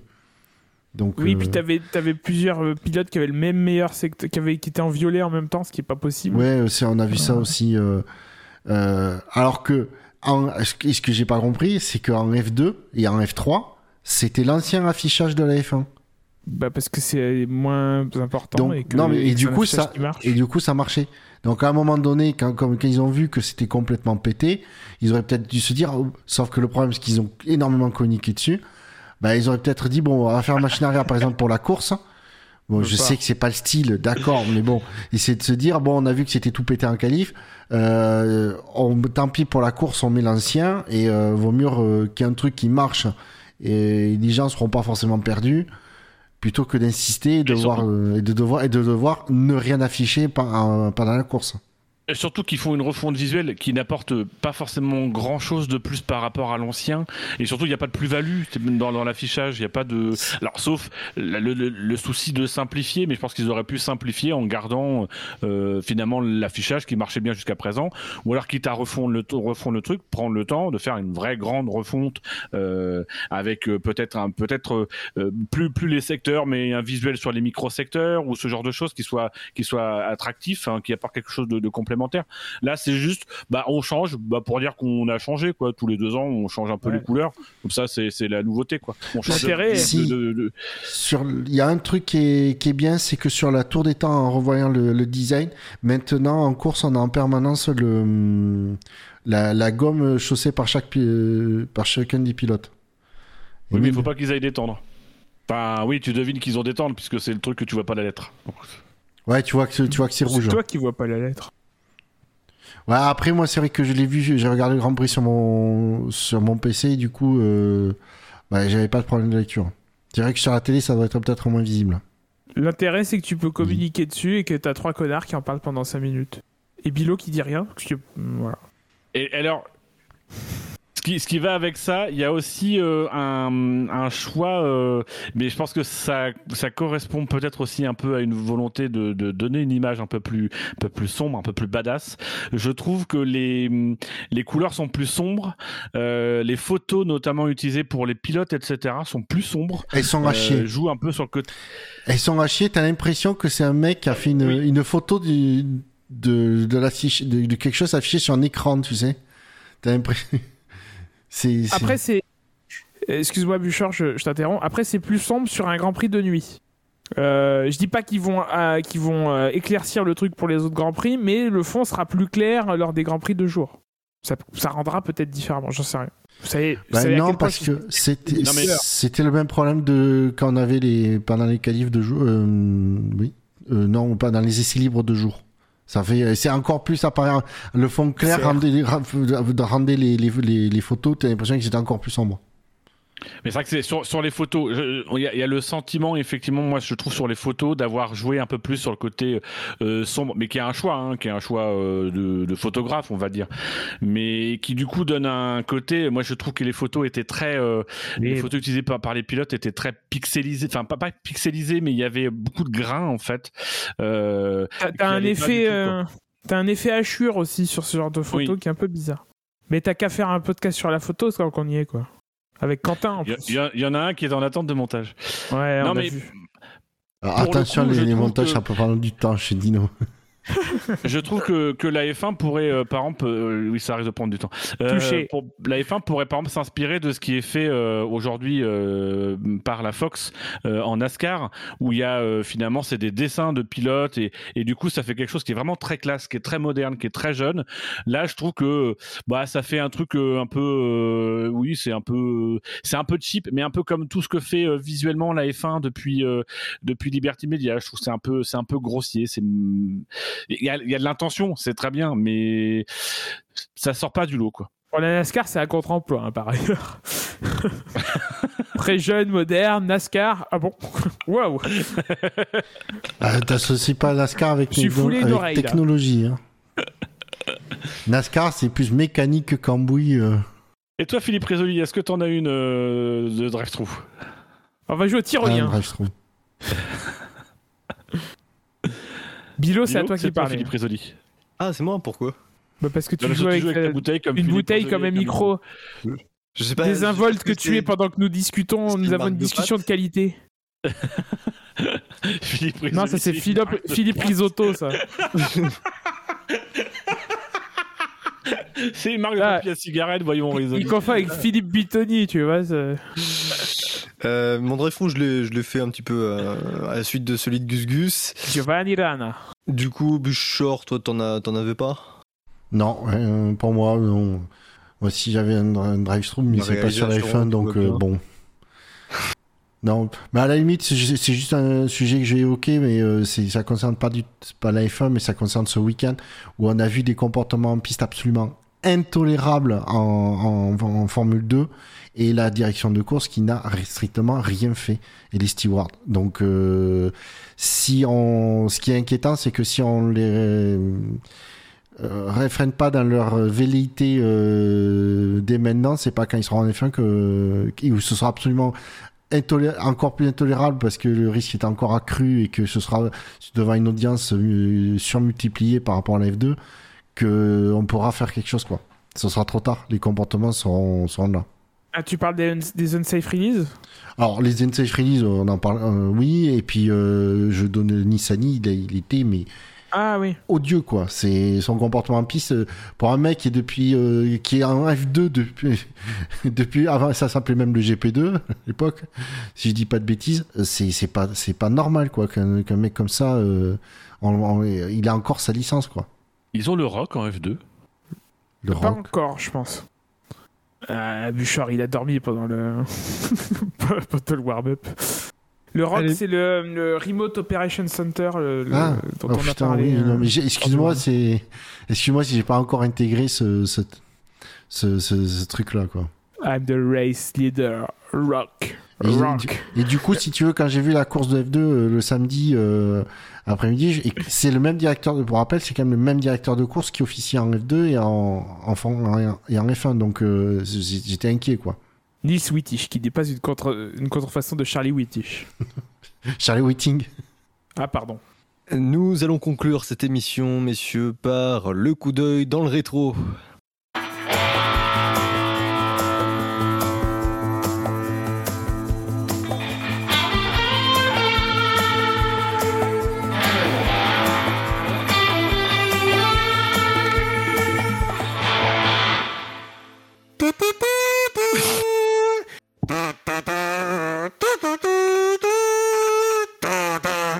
J'espère que ça rend bien. J'espère que ça rend bien. Ça rend compte surtout, mais Ah, ça- Ah, bah, bah, on ça, sent que c'est du Patrick Sébastien quand même dans la pas, musicalité. pas c'est étonnant, ouais. Ah bah, évidemment, Euh, c'était Kazoo. C'est quelque hier- chose qui sert au Kazoo. Hier, nous étions le dimanche 20 mars. Non, hier, c'était le 21. C'était Oui, le 22. effectivement, effectivement. Hier, nous- hier, nous étions le lundi 21 mars, du coup, je vais devoir euh, changer des choses. En tout cas, le dimanche 20 mars, donc Grand Prix de Bahreïn 2022, évidemment. Euh, mais c'était également euh, le jour de deux autres Grands Prix du 21e siècle. En 2016, avec euh, la victoire de Nico Rosberg et les premiers points de Haas en Formule 1, comme quoi, hein, le 20 mars, ça réussit bien à Haas. Ils avaient fait Australie. sixième. Australie, c'est ça. Ils avaient fait sixième. Et en 2005, le Grand Prix de Malaisie, qui était cette fois la deuxième manche de la saison. C'était la deuxième victoire de Fernando Alonso et le premier podium de l'écurie Toyota. Alors messieurs, il est minuit 23. On Donc va se Non. coucher? Oh, ouais. on- on- on va se coucher. Oui. J'avais quand même... Non. Non. Il essaye quand même de caser. Il a Non, préparé. C'est triste, On il a connaît. préparé. Non, non, non. Alors en vrai, en vrai, en vrai, j'ai préparé un jeu de secours, mais qui va être très rapide, je vous le promets. Ça va être un... une- Si vous... Putain, je, je sens le mec qui... Je suis au bout de ma life. c'est marrant parce que moi je ne vois pas Bouchard, mais putain, j'ai entendu la, la respiration du gars qui en a tellement marre. Mais bon, euh, en gros, ça va être comme question pour un champion. Euh, Ah oui Ah oui, oui, le- oui, oui, oui, qui oui. suis-je? En gros, je vais faire euh, détailler la fiche technique d'un gars de la Formule 1. Et en gros, euh, vous, vous, pour stopper le, pour stopper le, ma, ma lecture, vous dites euh, votre pseudo Vous dites, vous- je veux mourir. et, je- et vous me donnez le nom Achevez-moi. de la personne à deviner. Voilà, tout simplement. Et plus vous mettez de temps à deviner, euh, moins il y a de points en jeu. Voilà, tout simplement. Mais t'as combien de questions comme ça? Il y en a que deux. Ah, ça va. Ah, mais ça va. Allez, vas-y, vas-y, vas-y. Allez, c'est parti. Ah, Vas-y, chaque Le premier a personnage est né. Non. Bah non, bah non, Il c'est joue à la pour place ça. Non, c'est pour le réveiller. Euh, Non, mais j'écoute. je- Le premier personnage est né en 1953. Il a fait ses Ah, études. Il a fait ses études à Oxford et il obtient un master en aérodynamique. Il rejoint le monde de la compétition. Oui, Adrien Noué non. Il rejoint le monde de la compétition automobile, étant recruté par des équipes évoluant dans des formules de promotion, avant d'être engagé par une première écurie de Formule 1, Tollman, dans les années 80. L'équipe est ensuite rebaptisée Benetton, puis Renault au fil du Gus temps. Gus? Dino. Oui. Alors Gus Gus, vas-y. Pat Simmons. Eh, bien joué, Pat Simons. 3 points pour non, non, non, non, non, non, lui il a dit Simmons. Simmons ça marche pas, c'est Simons. Ah, tout à fait. Bonne remarque de, Dino, bien sûr. Euh, c'est donc. Rageux. Ah, Rageux on- repéré. Non, mais non, c'est- l'interprétation On du devrait s'aimer entre, entre, entre ferraristes, pourtant, euh, Dino. Non. Allez, un second, un second pour, euh, pour conclure.